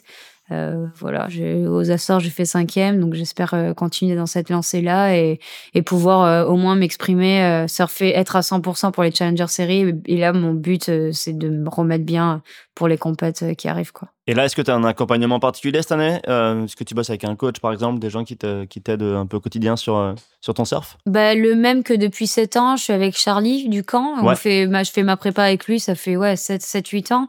Et je suis toujours avec lui quand j'étais blessée, j'étais avec lui. Et quand là maintenant, je suis toujours, euh, voilà, on se prépare ensemble. Donc euh, voilà, je me prépare. Après, trouver des coachs hors de l'eau, c'est compliqué. Enfin, il n'y a pas forcément euh, beaucoup de choix. Donc, ben, je, je m'entraîne toute Enfin, j'ai des, des potes et des gens qui me filment. Et après, je me fais mon retour vidéo et j'essaye de progresser petit à petit comme ça moi-même. Mais sinon, hors de l'eau avec Charlie. Et voilà. Et donc l'objectif final, c'est quoi? C'est la qualification euh, sur le tour, j'imagine? Quand tu vois comme euh, bah là, c'est terminé la, la, compétition, la première compétition à pipe euh, féminine, je veux dire. Ça, c'est des choses qui te motivent de voir un petit peu comment le, le, circuit féminin il évolue, comment il gagne en reconnaissance aussi, ce genre de choses. Mais de voir le niveau, c'est surtout le niveau là qui est assez hallucinant. Et quand tu vois bah, l'engagement, que ce soit dans les tubes, dans les airs, que tu vois la nouvelle génération qui arrive, qui font des airs de fou et tout, c'est vrai que c'est hyper motivant. Quand tu te dis, putain là, le surf féminin, c'est en train d'exploser et c'est trop cool quoi. Du coup, euh, c'est plus ça qui me motive que bah, la reconnaissance. Euh, enfin, tu fais pas, tu fais pas du, tu fais pas du haut niveau pour la reconnaissance. Non, mais pour pouvoir surfer à pipe, justement, c'était un truc que tu t'étais, euh, que t'avais jamais envisagé de se dire, bah, peut-être qu'un jour, si je, toi, je me qualifie, je peux surfer à, pipe, un truc ouais. qui était... Bon, après, voilà, honnêtement, euh, surfer pipe, euh, ça me fait pas rêver. c'était la question d'après. Tu me dis surfer snapper, surfer JB, ouais, ça, ça me fait rêver. surfer pipe, je suis pas encore hyper à l'aise dans les riffs et surtout les riffs vénères comme ça. Mhm. c'est pas, non, je, je le sais, je, mon niveau, il y a des limites et, et ça, c'est clairement une limite, quoi. Ouais. Et justement, euh, donc grosse échéance 2024, euh, Paris, les JO. Je me doute que tu y penses. Et, euh, et, pour le coup, l'épreuve sera dans une, sur une vague de conséquences sur Chopo. Ouais. C'est un truc auquel tu as l'intention de te préparer Aller, aller là-bas, prendre des gros tubes? Honnêtement, non. Honnêtement, moi, les JO, ça me fait pas rêver. Enfin, moi, je préfère euh, me qualifier dans World Tour, ça, c'est mon rêve. Et ça, c'est pour moi, c'est une super reconnaissance. Enfin, c'est vraiment. Euh... Puis même en tant que surfeuse, pouvoir surfer des spots de fou là toute l'année avec euh, deux personnes à l'eau ou trois personnes, euh, c'est dingue. Après les JO, en fait, je pense que aussi j'ai tellement souffert de ma blessure et de ma sélection aux JO que j'ai pas été que même maintenant les JO, ça me fait pas rêver, franchement. Enfin, c'est pas. Après, si j'y suis, tant mieux, mais c'est pas surtout à Tiopo, je sais que ben là, il va falloir que j'y passe euh, si je veux y aller les trois prochaines années, quoi, parce que j'ai clairement des grosses lacunes à Tiopo, quoi. Donc, euh, donc non, ouais, je vais rester. Euh, ouais, mais au final, si t'es la meilleure des Challenger Series et tout ça, il y a de fortes chances que tu te retrouves en équipe de France. Oui, oui, tu ouais, mais honnêtement, c'est pas mon but. D'accord. Si je si ça arrive, cerise sur le gâteau, bah de toute façon, je serais obligée. Et puis bon, je le ferai, mais euh, et puis encore, euh, je suis pas du tout sûre, même je suis presque sûre, je serais pas trop performante là-bas, quoi. Genre, j'ai jamais surfé cette vague, euh, c'est pas, C'est pas comme si les JO étaient euh, aux Estagnos, quoi. Et s'il y a Johan dans le Chanel sur son jet ski, ça ira. ouais, voilà, c'est ça. mais sinon, euh, non, mais voilà, je, ouais. On verra après, euh, on verra ce que. Mais bon, c'est vrai que les JO, moi, c'est pas un truc qui me, honnêtement, euh, ça, aujourd'hui, ça me fait pas rêver. Peut-être j'aurais ben, un, di- un discours différent. Puis bon, comme je dis, j'ai beaucoup souffert de ma blessure où j'étais dans les sélections pour aller aux JO euh, euh, au Japon et de pas y aller. euh, franchement, moi, ça a été hyper dur. Hein, j'ai ramassé, donc. euh, Donc, se qualifier sur le CT, c'est certain. Euh, on parlait tout à l'heure euh, de ta carrière free surf et, et de toute l'image que tu as développée. Ça a été quand même un, un business qui, a été plutôt fructueux pour toi parce que tu fais partie des, des surfeuses françaises qui a des, des jolis contrats de, de sponsoring. Tu peux nous expliquer le, le, le business euh, mode le car euh, dans le surf? Qui sont tes partenaires euh, ouais, Déjà, j'ai une première question qui me qui m'étonne, c'est euh, l'année dernière, tu as signé avec Dockers Ouais. et tu es toujours avec Volcom et c'est un truc qui m'a qui m'a toujours euh, un peu étonné. Euh, tu peux nous raconter la relation et comment ça se passe? Bah, c'est vraiment. J'ai beaucoup de chance. Joanne rentre chez Dockers. Euh, Dockers à ce moment-là recherche aussi une fille parce qu'ils vont lancer une collection qui n'ont pas, qui n'avaient pas encore fait euh, à ce moment-là. Donc en fait, ils ont des vues sur moi. Euh, à ce moment-là, euh, Volcom baisse beaucoup aussi. Et, en fait, Dockers arrive avec un, super contrat bah, pour, me servir de moi, pour faire toutes leurs photos pour les collections, aussi pour dessiner des collections, faire des, vraiment des, des collaborations, ce que j'avais pas forcément avec Volcom. Et, et en fait, quand je, je dis à Volcom ce qui se passe, ce qui est en train de se passer, ils me disent bon ben nous on, veut te garder, on veut et on est prêt à te partager. Donc en fait, euh, c'est l'idée vient de Volcom. Il dit bon ben nous on te garde pour les combis et les maillots et tant qu'on peut se servir de toi euh, euh, des photos, des images et que tu continues à, voilà être notre euh, ambassadrice égérie, enfin athlète pour tout ce qui est maillot et tout ce qui est surfwear, on te garde et puis au niveau à Paris, la habit, ben tu passes chez Dockers et du coup je voilà Dockers est d'accord aussi parce qu'ils ont pas de ligne maillot, ils ont pas de ligne de surf, mais ils ont une ligne de vêtements et du coup les deux ne se il y a pas de concurrence en fait. Donc plus de jean Volcom. Voilà, que les maillots, les combis et puis euh, et puis habille Ok. euh, Dockers et et voilà et pour pour l'instant ça se passe bien et personne se se marche sur les pieds enfin en même temps c'est deux deux boîtes aussi qui sont complètement différentes euh, aujourd'hui quoi ils ont pas les forcément les mêmes euh, clients et ils ont pas les mêmes lignes donc euh, donc voilà Parallèlement à ça, tu as pas mal de, de sponsors captifs, ce qui veut dire hors du microcosme surf. Tu as Monster Energy Drink. Mm. Pareil, c'est un, un sponsor qui est important pour toi au niveau contrat ou au niveau euh, activation? Bah Monster, euh, ça fait pratiquement euh, 10 ans aussi que je suis chez eux, 9 ans. Donc euh, c'est vrai que c'est un sponsor important parce qu'ils m'ont suivi dès les débuts et, ils m'ont suivi dans plein de projets euh, vidéo. Enfin vraiment, euh, ils m'ont aidé sur euh, beaucoup de plans à développer mon image au final parce que ils m'ont emmené dans des trips. Et, euh, toutes les vidéos c'était fait par eux, euh, enfin produits. Euh, et rémunérés par eux. Donc c'est vrai que c'est un sponsor super important pour moi et euh, j'espère que ça va durer. Et à côté de ça, donc tu as des boissons alcoolisées? L'abus d'alcool est ouais, non, ça, pour la ça santé? c'est fini ça. C'est fini Non, c'était. En fait, euh, là aujourd'hui, on est aussi dans des. Ben, là, j'ai des, des partenaires, mais j'ai aussi des collaborations, collaborations Instagram ou des collaborations qui marchent sur des posts, pas forcément du partenariat, du sponsoring. Ça va marcher sur deux, trois mois ou quatre mois, ou des fois sur un ou deux posts Instagram, mais et qui me rémunèrent en fait pour. euh, pour Ok, donc tu ma- vends quelque, de l'espace sur euh, ton Instagram pour certaines marques, pour ça. euh, voilà, moyennant rémunération. Voilà. Donc ça, c'est un business hyper intéressant aussi. Ouais, que, euh, aujourd'hui, tu as 115 000 à environ euh, followers sur, sur Instagram. Et euh, ce business-là, comment, comment, il, comment il s'opère? Est-ce que c'est toi qui démarches? Est-ce que tu bosses avec des agences ou quoi? Ou, Enfin, ou des agents tout court? Ou est-ce que là, c'est, euh, par exemple, pour des, des marques de cocktails ou autres, euh, c'est eux qui euh, repèrent ton image et qui te sollicitent pour, euh, pour t'aider à partager leurs euh, leurs produits? Non, c'est assez fou et j'ai beaucoup de chance et c'est incroyable parce que tout ce que ce qui m'arrive hors surf, en fait, c'est ils viennent me démarcher directement euh, via mon Instagram ou via mon site web. Et euh, honnêtement, je n'ai, enfin, je vous dis ça vraiment, genre j'ai jamais démarché personne. Genre c'est venu à moi et je trouve ça incroyable parce que justement, au moins, ils, il sait que mon image les a intéressés, les a interpellés et ils sont venus à moi. Après, euh, en plus moi, euh, j'essaye de gérer déjà assez bien mon Instagram, de poster régulièrement, de produire des choses de contenu, mais honnêtement, j'ai pas le temps de démarcher d'autres sponsors. Donc déjà, j'essaie de m'occuper bien de ce que j'ai aujourd'hui avant de vouloir démarcher d'autres choses. Et quand il y a d'autres trucs qui viennent, bah oui, je réponds et j'essaye de voir euh, si ce qu'on peut trouver, on peut, ça correspond à leurs attentes et que voilà, on peut développer des partenariat. Tu as déjà refusé des, euh, des propositions? Oui, j'ai déjà refusé des propositions qui bah, qui allaient pas avec mes valeurs, qui des choses qui étaient pas écologiques et que j'avais pas envie de, de détériorer mon image en représentant des choses qui me qui me correspondaient pas quoi. Mais après euh, Allez, balance des noms. Non, non, non, mais en vrai, j'ai de la chance parce que tout ce qui vient me démarcher, bon, en général, je pense que c'est parce qu'ils suivent mes réseaux, ils suivent mon image et c'est des quelque chose, c'est des, des marques qui me qui me collent quoi, enfin qui qui me vont très bien. Donc euh, forcément, ça marche bien.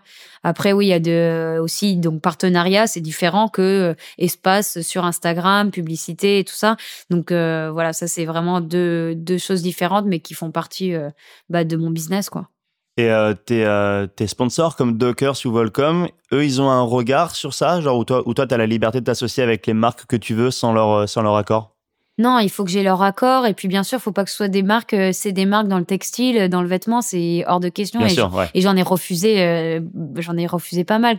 dès que ça touche à du maillot, des vêtements, c'est pas possible. Il faut que ce soit quelque chose que j'ai pas en sponsor. Et pareil, quand il y a un de mes de mes partenaires ou des collaborations qui devient un sponsor, mais là, je peux plus toucher à faire euh, d'autres trucs en même temps. Par exemple, là, j'avais des marques de solaire, de cosmétiques. Et ben, du coup, je peux pas faire du solaire ou du cosmétique avec quelqu'un d'autre. C'est quand une fois que ça devient partenaire, c'est d'exclusivité. C'est pour ça l'avantage pour les sponsors, c'est ce que je leur propose tout le temps. C'est soit vous devenez mon sponsor et on est partenaire sur l'année, vous avez poste illimité et des voilà des droits que n'ont pas le droit des gens qui viennent pour me demander un post Instagram ou des collaborations sur deux trois mois ou de l'exclusivité. Du coup, par exemple, sur euh, un partenariat cosmétique, ça doit être bien réfléchi pour toi parce que entre je me doute que s'il y a un L'Oréal qui vient te voir et qui dit ils peuvent te proposer un sacré paquet d'argent pour un ou deux postes. Donc tu dois bien réfléchir quand tu signes avec un, une marque de cosmétiques. Ben, je fais bien attention que la marque, euh, qu'on ait les mêmes valeurs, qu'on ait vraiment. Euh, là, je me signé avec Lazartic, qui est une marque euh, capillaire.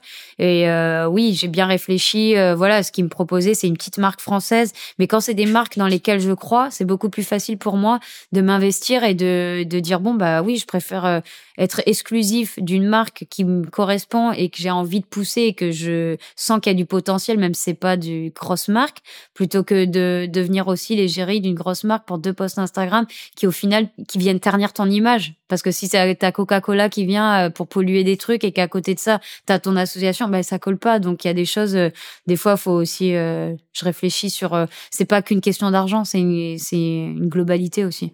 D'accord. Et, justement, euh, il y, a des, y a des choses qui sont assez improbables des fois qui viennent te demander. L'année dernière, tu avais fait une, une, euh, des, des posts, des stories pour euh, l'armée de terre, je crois. Ouais, ouais. C'est assez improbable comme, comme type de, de sollicitation. Tu l'as pris comment? Bah, écoute, moi, je, veux vivre mon rêve. Mon rêve, c'est de surfer. Et puis, pour surfer, faut, faut, voilà, faut, faut pouvoir voyager, avoir de l'argent. Et puis, il y a des, après, l'armée de terre, bon, je connaissais pas forcément. Donc, euh, au moins, ça me permet aussi de me renseigner et d'élargir un petit peu ma perspective de, bah, de surfeuse, quoi. Du coup, ça me fait euh, découvrir d'autres horizons, voir d'autres milieux. Et moi, je trouve ça hyper enrichissant. Et il y en a plein qui me disent, mais pourquoi tu prends pas un agent avec tout le temps que tu perds euh, sur ton ordinateur à faire tes trucs? Je fais, non, moi, c'est important pour moi que quand je fais quelque chose, je sois investi à 100%, que je sache de quoi je parle. J'ai pas envie que mon agent, il me dise, bon, bah, t'as ça comme contrat. Et puis, c'est pas un truc euh, qui correspond à tes valeurs, mais au final, c'est lui qui a dealé. Donc, moi, c'est important pour moi de, bah, d'avoir tout sous mes yeux, de pouvoir dealer avec les gens, d'avoir des relations hors surf aussi qui sont assez intéressantes, de voir comment il y a certaines boîtes qui se développent, comment ils travaillent. Enfin, c'est c'est différent quoi. Ça me fait ça me fait mon petit côté euh, intellectuel école euh, hors surf quoi. Et aujourd'hui euh, si on si on regarde la répartition de ton business quel pourcentage de tes revenus vient vient de, de tes partenaires officiels et quel autre pourcentage vient de, de ces, ces annonceurs ponctuels? Alors annonceurs ponctuels ou est-ce que partenaires mais hors surf? Mais qui sont quand même des partenaires annonceurs ponctuels Ponctuel Ouais. ça dépend des années, hein, mais des fois, euh, c'est beaucoup plus euh, les annonceurs ponctuels que ce que je gagne avec mes contrats de surf. Hein. Des fois, euh, sur des quelques posts Instagram, euh, j'ai, ouais, c'est, ça n'a rien à voir, quoi. Tu peux nous sortir un, un chiffre? Justement un, un, bah, le, un, montant de contrat que tu as proposé à une marque par rapport à ta communauté de 115 000 followers. On parle de quoi? On parle de centaines, on parle de milliers d'euros? Pour un poste? Ouais, par exemple, pour un J'ai pas le droit de divulguer, euh, c'est marqué mes contrats, tous mes contrats noir sur blanc que j'ai. Mais bon, euh, par post Instagram, euh, ça peut aller, c'est de 7000 à 12 000 euros, quoi. Un post. Ça peut, ça peut, oui. D'accord, ok. Et alors, histoire de comprendre, c'est un post plus une story, par exemple, sur lequel tu vas mettre un lien qui sera traqué pour qu'eux puissent mesurer le trafic qui a été fait. Est-ce que tu dois renvoyer ce qu'on appelle des bilans de campagne après, où tu donnes, toi, les stats, euh, la portée de ton, de ton post, ce genre de choses, pour pouvoir mesurer, en fait, la performance de ton truc? Oui, en général, donc c'est un post avec, euh, ils appellent ça trois stories avec de trois panneaux. Donc euh, ça fait ça fait neuf images à produire en fait, à shooter en vidéo ou en image pour produire le truc. Un lien traqué et plus le lien euh, où tu renvoies et tu renvoies toutes tes statistiques euh, que tu as fait dans la journée, surtout sur ce qui est les stories, le nombre de clics et le nombre de choses comme ça. Donc tout ça tu leur envoies, mais eux de toute façon ils voient très bien le trafic que tu fais par rapport. Par rapport au lien traqué, ouais. Ouais, ouais mhm. voilà.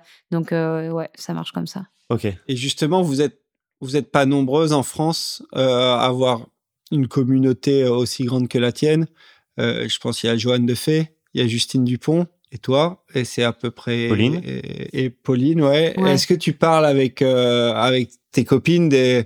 Voilà, est-ce que vous vous mettez d'accord sur, euh, sur plus ou moins des, des valeurs d'un poste ou d'un prix ou... Honnêtement, je n'ai aucune idée de, des contrats, des, des, des prix. On n'en parle pas. Parce que c'est vrai que c'est un peu bah après dans le surf c'est peut-être aussi nouveau mais même euh, j'ai aucune idée combien une influenceuse ou une surfeuse ou qui gagne sur les postes et et bah là encore euh, j'ai l'impression que c'est secret et que bon après c'est pas forcément euh, tu vois là je t'ai dit des chiffres comme ça et et presque c'est la première fois que j'en parle vraiment mais parce que Déjà, en France, il y a beaucoup de jalousie, honnêtement. Donc, c'est hyper dur de parler. Moi, j'en parle plus avec mes copines qui viennent d'Hawaï.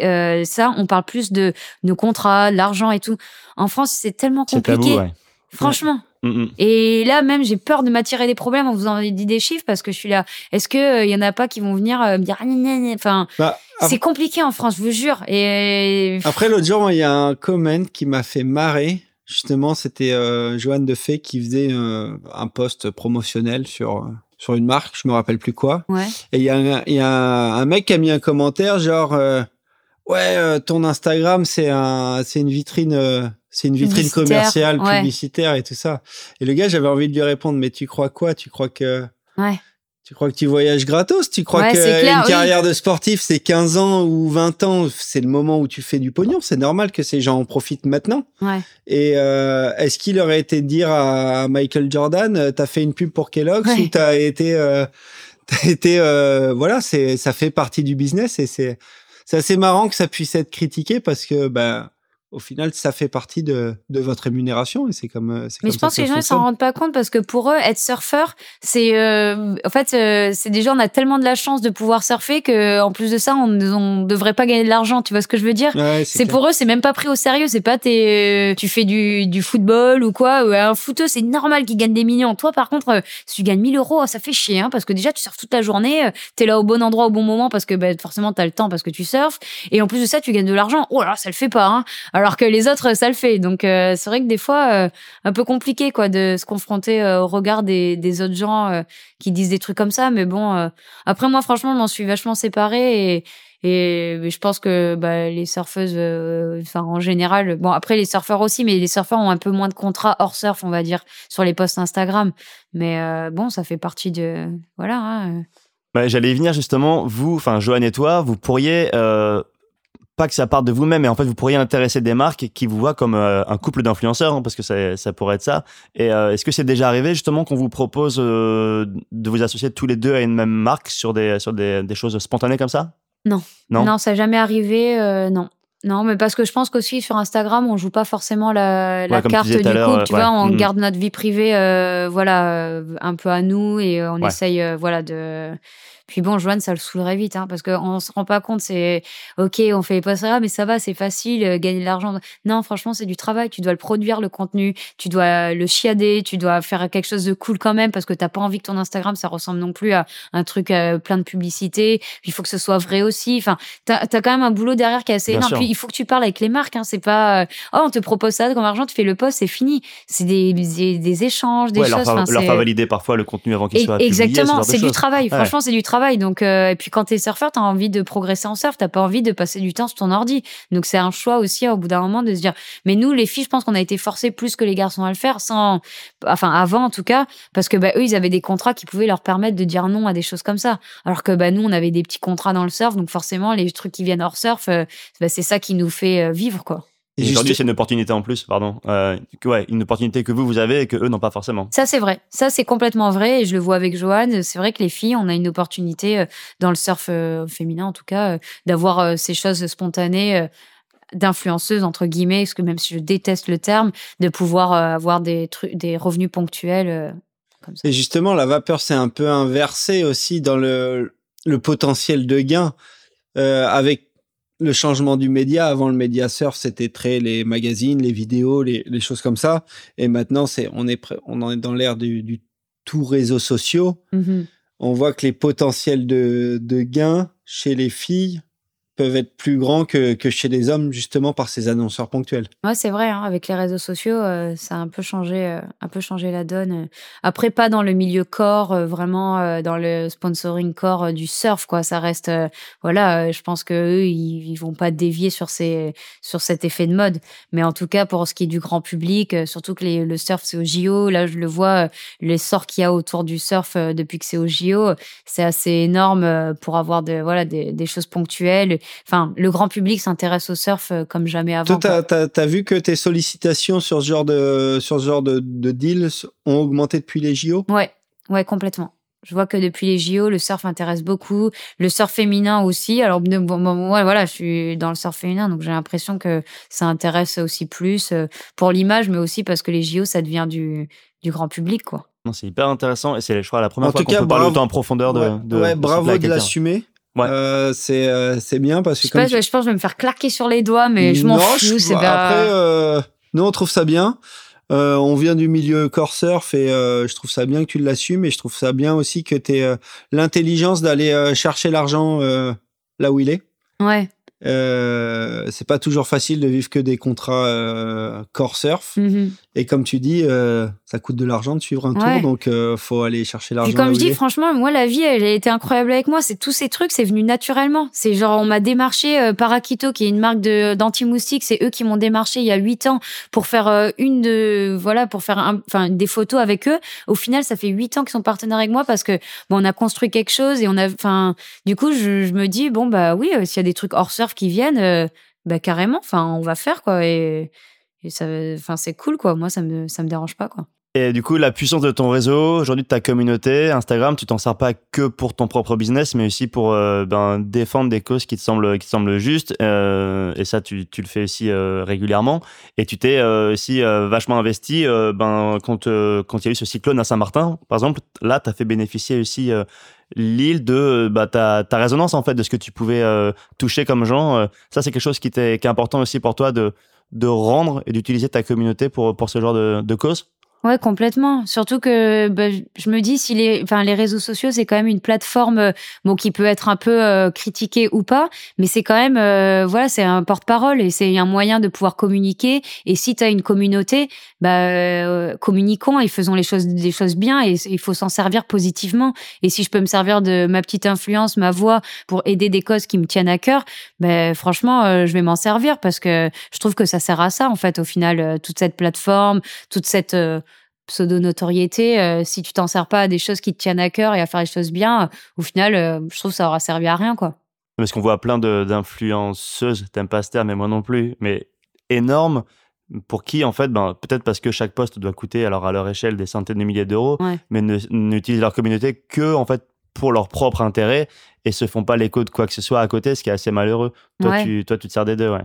Bah ouais, moi je me dis que si ça peut servir à défendre les valeurs bah, comme la pollution euh, qu'il y a sur l'océan et que ça peut sensibiliser les gens et, aider des gens euh, quand il y a eu Irma à récolter des fonds et des choses comme ça, bah complètement. Enfin pour moi les réseaux sociaux c'est fait pour ça et aussi pour inspirer en fait euh, vraiment. Enfin moi ce qui me motive vraiment à poster, c'est quand je reçois des messages de petites filles qui me disent "Oh tout, moi j'habite à Paris, je regarde tes trucs et franchement tu me donnes le smile, moi aussi j'ai des rêves, je veux faire ci ça ça" et que je me dis putain mais tu vois les réseaux sociaux là, ça prend tout son sens parce que t'aides et t'inspires des gens à travers ce que tu vis tous les jours, en fait, euh, à, aider euh, des petites filles à croire en leurs rêves qui a rien à voir avec le surf, mais qu'au final, elles s'identifient un peu, euh, un peu à toi et à tes réseaux. Donc, c'est top, quoi. Et, d'ailleurs, les réseaux sociaux, on, sait que c'est ça peut être dur des fois. Tu parlais des gens qui critiquent sur les réseaux sociaux. Là, tu parles des gens qui, qui te font du bien avec des, des feedbacks positifs.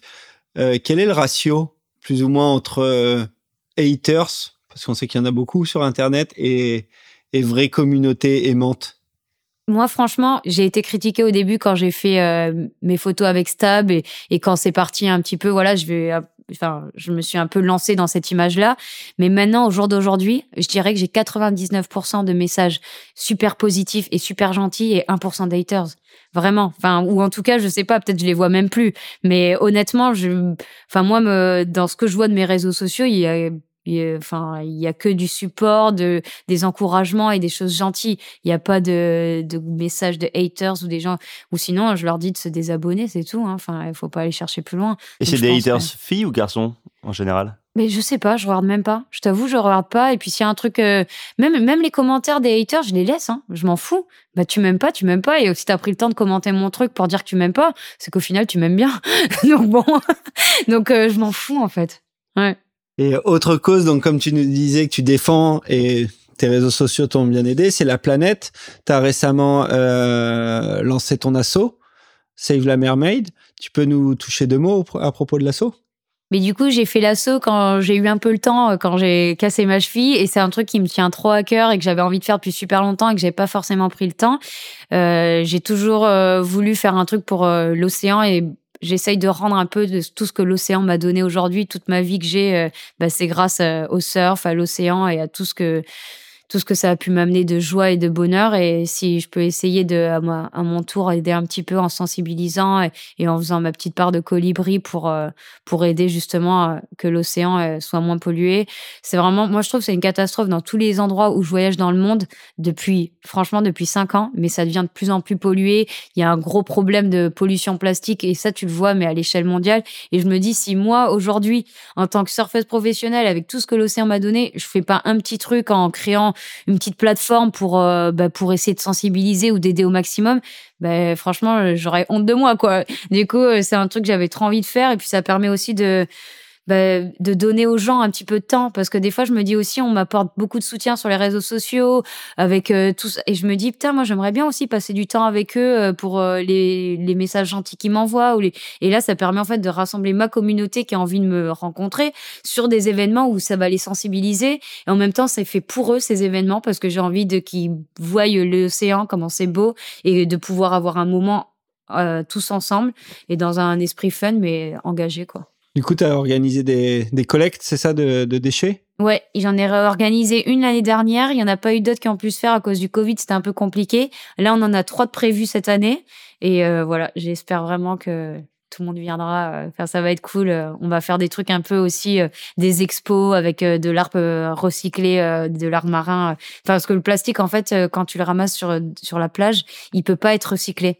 Une fois qu'il a été érodé par l'océan, c'est pas quelque chose qui est recyclable. C'est-à-dire que tout ce que tu vois sur la plage, au final, même si tu le mets dans des poubelles, enfin, il va rester dans des poubelles, il va pas être réutilisé. Donc en fait, on essaye de revaloriser des déchets qui au final n'ont plus de vie vu qu'ils ont été érodés par l'océan, en mettant sur des toiles, sur des créations et en, en sensibilisant, en disant aux gens, euh, bah, au lieu d'aller ramasser les coquillages sur la plage, ramasse le microplastique et fais, euh, fais-toi des dessins avec, un porte-clés. Enfin voilà, on essaye d'amener ce petit côté euh, artistique et, engagé. et là, le constat dont tu parlais tout à l'heure, que vraiment, tu as l'impression que la pollution plastique, elle s'accélère depuis 5 ans. Ça, c'est vraiment quelque chose que toi, tu as pu constater au gré des voyages que tu es amené à, faire? Il y a une vraie accélération, ouais. Et puis même dans des endroits déserts, dans des endroits où tu croirais qu'il n'y a pas de pollution, euh, genre Mentawai, Maldives. Moi, Maldives, j'ai été choquée. Des îles où il y avait personne, mais que tu allais surfer les spots et que tu faisais je sais pas combien de journées de bateau. Et c'était super pollué. Dans les vagues, tu avais des plastiques. Mais attends, il y a même pas de vie humaine euh, autour. Enfin, tu vois ce que je veux hmm, dire? Donc c'est vraiment, euh, ça vient de bah, de nous quoi. Enfin, de déchets qui ont qui flottent dans l'océan et que qu'on a produit. Et du coup, je me dis putain, mais enfin franchement, euh, enfin nous, on a eu le meilleur, mais je me dis pour les futures générations, nos enfants et tout, c'est c'est un peu désolant de leur laisser un monde comme ça, alors que nous, on a su profiter de de ce qu'il y avait de mieux de l'océan. Et, et je me dis que voilà, il faut sensibiliser, réduire nos déchets. Et, enfin je, je, dis pas, on va pas changer le monde, mais je pense que si, déjà, si tu changes ta mentalité, ta façon de consommer euh, et, euh, et celle de ton entourage, bah, ça, ça, change quoi au final. Pour militer là-dessus, t'as pas choisi la facilité parce que tu aurais très bien pu euh, rejoindre une association existante comme Surfrider Foundation ou, ou autre. Et toi, tu as carrément décidé de créer ton assaut. Ben, tu te rajoutes pas mal de taf. Ouais, j'avoue, j'adore me mettre des missions, des petits, des petits trucs.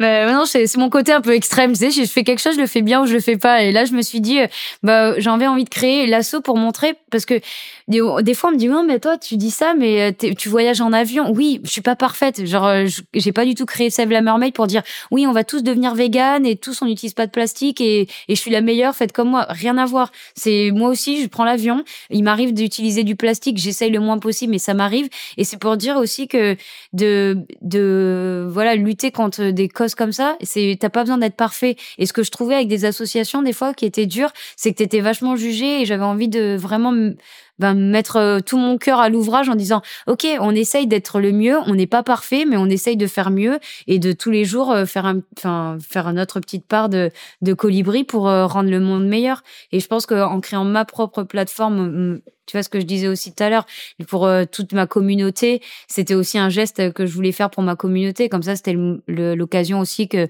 tous les passionnés de l'océan puissent se regrouper autour de ça et pas forcément utiliser une association qui existe déjà, qu'on n'aurait peut-être pas les mêmes valeurs parce que je suis pas assez parfaite pour eux et, et j'aurais pas pu ramener toute ma communauté à des événements, alors que là, c'est vraiment la communauté qui choisit où est l'événement, euh, la date, les trucs comme ça. Avec Save la Mermaid, c'est vraiment basé sur les gens qui ont envie de, de participer au mouvement, quoi. Et là, sur le premier événement, vous étiez combien à peu près? On était 120. Pas mal. franchement, trop cool parce que c'est un événement qui s'est fait un peu. Euh, je l'ai fait pour la journée de l'océan, mais je l'ai prévu genre sept jours avant. C'était pas du tout l'événement qui était prévu. On devait faire plus tard. Et je me suis dit, attends, c'est la journée de l'océan. On en fait un test. Et au final, euh, moi, je m'attendais à qu'on soit, je sais pas, 20, 30, un truc comme ça. Et au 120, on avait même plus assez de tote bags, de t-shirts. On, on donne des petits tote bags euh, stylisés Save la Mermaid. Comme ça, les gens, après, ils peuvent aller faire les courses, pas reconsommer du plastique. Enfin, proposer aussi des solutions euh, à comment vivre plus, plus écolo, quoi. Donc, euh, on verra ce que ça donne les prochains. Tout à l'heure, quand tu, euh, tu, nous parlais de ta, gestion des réseaux sociaux, c'est quelque chose que tu appliques aussi sur Save la Mermaid. Tu essayes de, de, créer du contenu de qualité. Euh, comment tu t'organises? T'embauches des photographes sous tes propres deniers pour, pour créer ce contenu, des photographes, des caméramans? Bah, du coup, j'avais embauché euh, ouais, des caméramans et photographes sur l'événement de Save la Mermaid pour déjà avoir des premières photos de à quoi ça va ressembler l'événement, parce qu'on fait aussi des, une petite séance euh, fitness euh, bah, qui est animée par... En fait, c'est que des gens de mon entourage, donc c'est ça qui est assez génial. Bah, c'est mon coach Charlie Ducamp qui fait un squat, un déchet. Donc c'est pour voilà de rendre un peu ludique le ramassage de déchets et montrer que bah, au lieu que tu ailles à la salle de sport faire tes squats, va sur la plage, va te promener, tu fais tes squats en ramassant les déchets, et au moins ça sert à quelque chose aussi. quoi. Enfin, voilà. Et le contenu, du coup, oui, là pour euh, pour cette première édition, j'avais embauché caméraman et photographe pour faire euh, du contenu. Mais sinon, les images que j'utilise sur Save la Mermaid, J'avoue, c'est des images que je vais prendre, euh, par exemple, sur des crabes qui sont dans du plastique ou des, animaux coincés dans du plastique pour justement sensibiliser.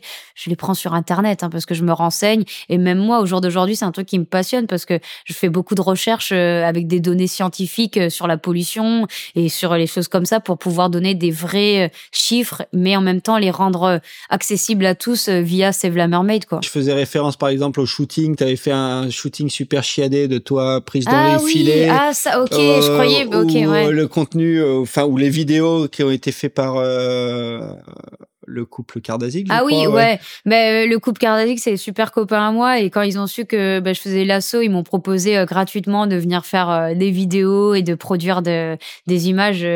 Enfin, franchement, c'est trop cool parce que tu vois, comme je disais, en fait, euh, avec Save la Mermaid, c'est tout mon entourage, tout mon, tout, tout mon réseau, mon groupe d'amis qui en fait m'a aidé à, à, faire cet assaut. Et cet assaut, c'est pas mon assaut, c'est votre assaut, c'est l'assaut de, de tout mon entourage, de tous ceux qui veulent en faire partie. Parce que c'est pas une cause où on se dit. Euh, Enfin, en fait, on veut se regrouper pour justement faire la différence et même linker, euh, tu vois, d'autres associations. Moi, j'adorais avec Surfrider faire des trucs, c'est la Mermaid Surfrider. Enfin, mon but, c'est pas d'avoir l'assaut euh, exclusif, c'est de linker tout le monde en fait pour euh, justement qu'on puisse puisse agir plus en groupe, quoi. Et donc, il y a un compte Instagram et même un site internet qui présente l'assaut et sur lequel on peut vous contacter. Voilà. Voilà. C'est ça. Voilà. Dont on mettra les liens en description de l'épisode. Et euh, d'ailleurs, il y a pas mal de tes partenaires qui, enfin pas mal du moins, j'ai remarqué que Docker, ça avait été bien, bien partie prenante dans, Carrément, mais la, la, Mermaid. Ouais, mais j'avoue, j'ai beaucoup de chance parce que ben, tous mes partenaires, et dès, enfin, ils me soutiennent en tant qu'athlète,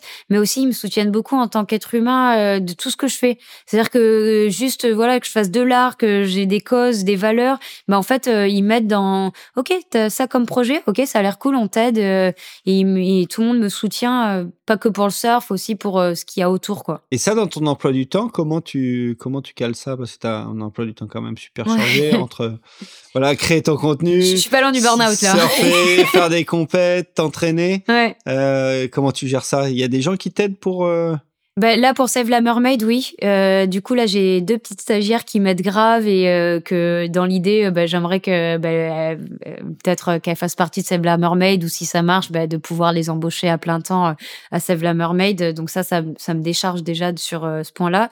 Mais sinon, le reste, comme je te dis, j'aime bien faire moi-même, gérer mes contrats, gérer mes trucs mes emplois du temps. Donc, euh, j'ai pas trop le temps pour, pour, pour autre chose que, que mon programme, quoi. Autre euh, engagement, récemment vous avez fait un trip avec Johan au, Mexique, avec euh, l'équipe de, John Ross, c'est ça? Ouais. Pour euh, Waves for Water? Ouais, Waves for Water ça, c'était vraiment génial. Franchement, bah, je, je connaissais Waves for Water, mais euh, on n'avait pas, on connaissait pas hyper bien le concept. Et là, avec Dockers, en fait, ils sont en collaboration avec euh, John Rose et Waves for Water. Donc, euh, ils nous ont dit, bon, bah, si ça vous intéresse, vous pouvez devenir les porte-parole au sein de Dockers pour justement ces filtres pour aider des communautés qui n'ont pas accès à l'eau potable. Et franchement, moi, enfin, de faire un trip où, en fait, tu vas, tu fais ton trip, mais tu fais l'humanitaire en même temps et tu vois vraiment les communautés que et tu arrives dans une communauté où où vraiment tu vois qu'ils galèrent quoi. Genre tu te rends même pas compte, toi tu es dans ton petit confort, euh, tu ouvres ton robinet, il y a de l'eau qui coule. Eux ils sont la, la, source d'eau la plus proche, elle est à 40 km. Les enfants ils vont pas à l'école parce qu'ils doivent aller chercher de l'eau et qu'en fait tu arrives avec des filtres et qu'en fait tu les vois pleurer et que eux ça leur change la vie juste d'avoir un filtre pour avoir accès à de l'eau potable. Bah, franchement, c'est incroyable. Ça te change tout ton trip et même comment tu rencontres les gens, quand ils t'acceptent dans la communauté. Euh, après, tu partages une petite coco avec eux. Enfin, genre, euh, non, c'était vraiment incroyable. Il y a une antenne française de West for Water depuis des années, euh, qui est gérée par Olivier Server, entre autres, mais voilà, qui propose aux surfeurs, enfin, en tout cas, qui cherche des surfeurs qui partent en trip pour embarquer avec eux des filtres et les distribuer aussi aux différentes communautés. Donc euh, voilà, un message, tu peux même le faire via le site web. Tu vas sur Waste for Water et en fait, tu peux acheter un filtre. Ça te coûte 10 euros. Tu voyages avec. Donc, un filtre, ça va aider euh, environ une famille de 10 personnes pour les 10 prochaines années. Donc, euh, c'est énorme. Et ça coûte 10 euros. Imagine, tu voyages avec 5 filtres peut-être 50 personnes, peut-être 5 familles pour les 10 prochaines années à avoir accès à l'eau potable.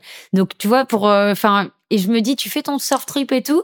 En même temps, tu passes une demi-journée dans une communauté où tu sais que, de toute façon, ils ont des antennes. Ils vont te connecter à Waste for Water avec les gens et tu vas installer les filtres avec eux. Et c'est ce qui est hyper intéressant. C'est pas juste donner de l'argent à une œuvre de, pour euh, dire, oh, j'ai donné de l'argent, j'ai fait une donation. Là, vraiment, tu te sens impliqué dans le projet parce que tu as connu les familles dans lesquelles tu as mis les filtres. Tu les rencontres, tu vois comment ça va changer leur vie. Et, et c'est vraiment assez cool. Ça donne une autre dimension à ton surf trip, quoi carrément. Et euh, bah voilà, du coup, j'étais pas au courant de cette possibilité de le faire sur le site, mais évidemment, là aussi, on rajoutera le, le, lien en description. Surtout que 10 euros le filtre, c'est même pas le prix de ton café à l'aéroport. C'est clair, non mais carrément. 10 euros ou 12 euros, peut-être euh, je me trompe dans le prix des filtres, mais genre ça coûte pas si cher quoi. Tout ça nous amène euh, gentiment vers la fin de l'émission. on a deux rubriques récurrentes que tu connais. la première, c'est le coup de pression.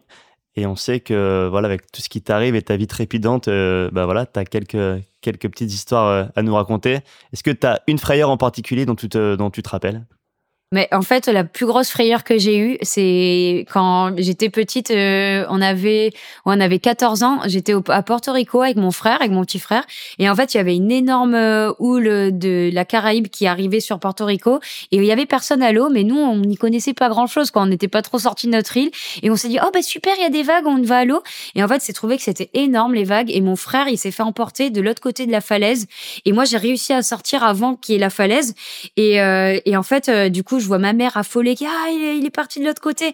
Je vais en haut de la falaise et là je vois sa planche flotter et, rien. Et là je me dis putain mon frère est mort. Et franchement, c'était le plus gros coup de frayeur que j'ai eu de ma vie. Et là, d'un coup, je le vois escalader. Donc, il avait perdu sa planche, il était raflé de partout. En fait, le courant l'avait amené de l'autre côté de la falaise. Et il a failli, enfin, vraiment, euh, je sais pas comment il s'en est sorti. Et, il est revenu de la falaise en grimpant. Enfin, c'était horrible. Franchement, là, je, ouais, gros coup de pression, là. En effet. oh putain, j'ai encore. Chaud. Ouais, ouais, franchement, De, tu vois ton frère, t'es là, putain, euh, ouf, c'était dur. Il y a moyen de faire une bonne scène filmée, n'empêche. C'est bien cinématographique comme ah ouais, le, mec qui remonte de la falaise. Ah, je te jure, mais comme dans les films. Jones à Nazareth, tu sais, la main qui s'agrippe en haut, paf. Ah ouais. non, mais quand je suis arrivé en haut de la falaise, j'ai vu juste sa planche. En plus, c'était vraiment des rochers. C'était hostile sur ce spot. Euh, c'était le spot de Domas. Que vous connaissiez pas. Hein, et en plus, on connaissait pas. Et le courant, machin, tu sais, nous, on vient du galion où il y a 50 cm tout le temps. On n'avait pas capté que ça allait être aussi dangereux, quoi. Et là, le voir sa planche au milieu de, des rochers qui sortaient de partout, j'étais bon bah il est mort quoi. Enfin genre euh, ouais c'était chaud c'est un warrior heureusement. C'est un warrior et tu l'es aussi. Et euh, après donc toute ton évolution dans, dans le monde du surf il faut savoir rester motivé. On a bien évidemment la, la rubrique euh, Grom Spirit. Est-ce que tu as un conseil Grom Spirit à nous donner pour rester motivé à aller surfer? Bah alors déjà, surfer avec des groms, c'est hyper motivant. Moi, en ce moment, je surfe beaucoup avec Marley, qui a 10 ans, et Mariana, qui a 14 ans, qui sont des futurs petits champions euh, de Seignos et qui sont géniaux. Et franchement, quand je surfe avec eux, je me dis, euh, ils sont incroyables parce que c'est eux qui portent la motivation. Ils sont contents de tout ce qui les vagues sont pourris, ils s'en foutent, ils sont trop contents, ils sont là, ils vivent pleinement leur passion. Et je pense que dans le surf, si tu as envie de percer et que tu, il faut vivre ta passion et il faut le vivre pleinement et juste euh, être content d'être là et d'être connecté à l'océan et pas essayer de chercher midi à 14 heures. Voilà, il faut être passionné et, et, vivre comme un enfant, quoi. Super. Bah, parfait, puis ce sera le mot de la fin. Un grand merci quand même, Maud, de nous avoir euh, reçus chez toi. On a dépassé les deux heures. On savait qu'on avait beaucoup, oh, beaucoup de choses euh, à voir avec toi et toujours avec le smile. Donc, c'était, euh, c'était un vrai plaisir. Est-ce que tu veux dire un petit mot? Est-ce qu'il y a quelque chose que tu veux rajouter dont on n'aurait pas parlé mais qui tenait à cœur peut-être? Je crois qu'on a fait le tour. Hein. On a fait le tour. Merci à vous. Et euh, voilà, tous les auditeurs qui vont jusqu'au bout des émissions connaissent la chanson. Tout ce dont on a parlé sera retrouvé en description de l'épisode. Donc on l'a dit, aussi les liens de ton asso, Save la Mermaid et The Way for Water. Épisode disponible sur les plateformes Spotify, SoundCloud, iTunes, Google Podcast et surfsession.com. Merci à eux. Quant à nous, on se retrouve très vite avec un ou une invitée autour de la table. Et d'ici là, n'oubliez pas... Allez surfer Youp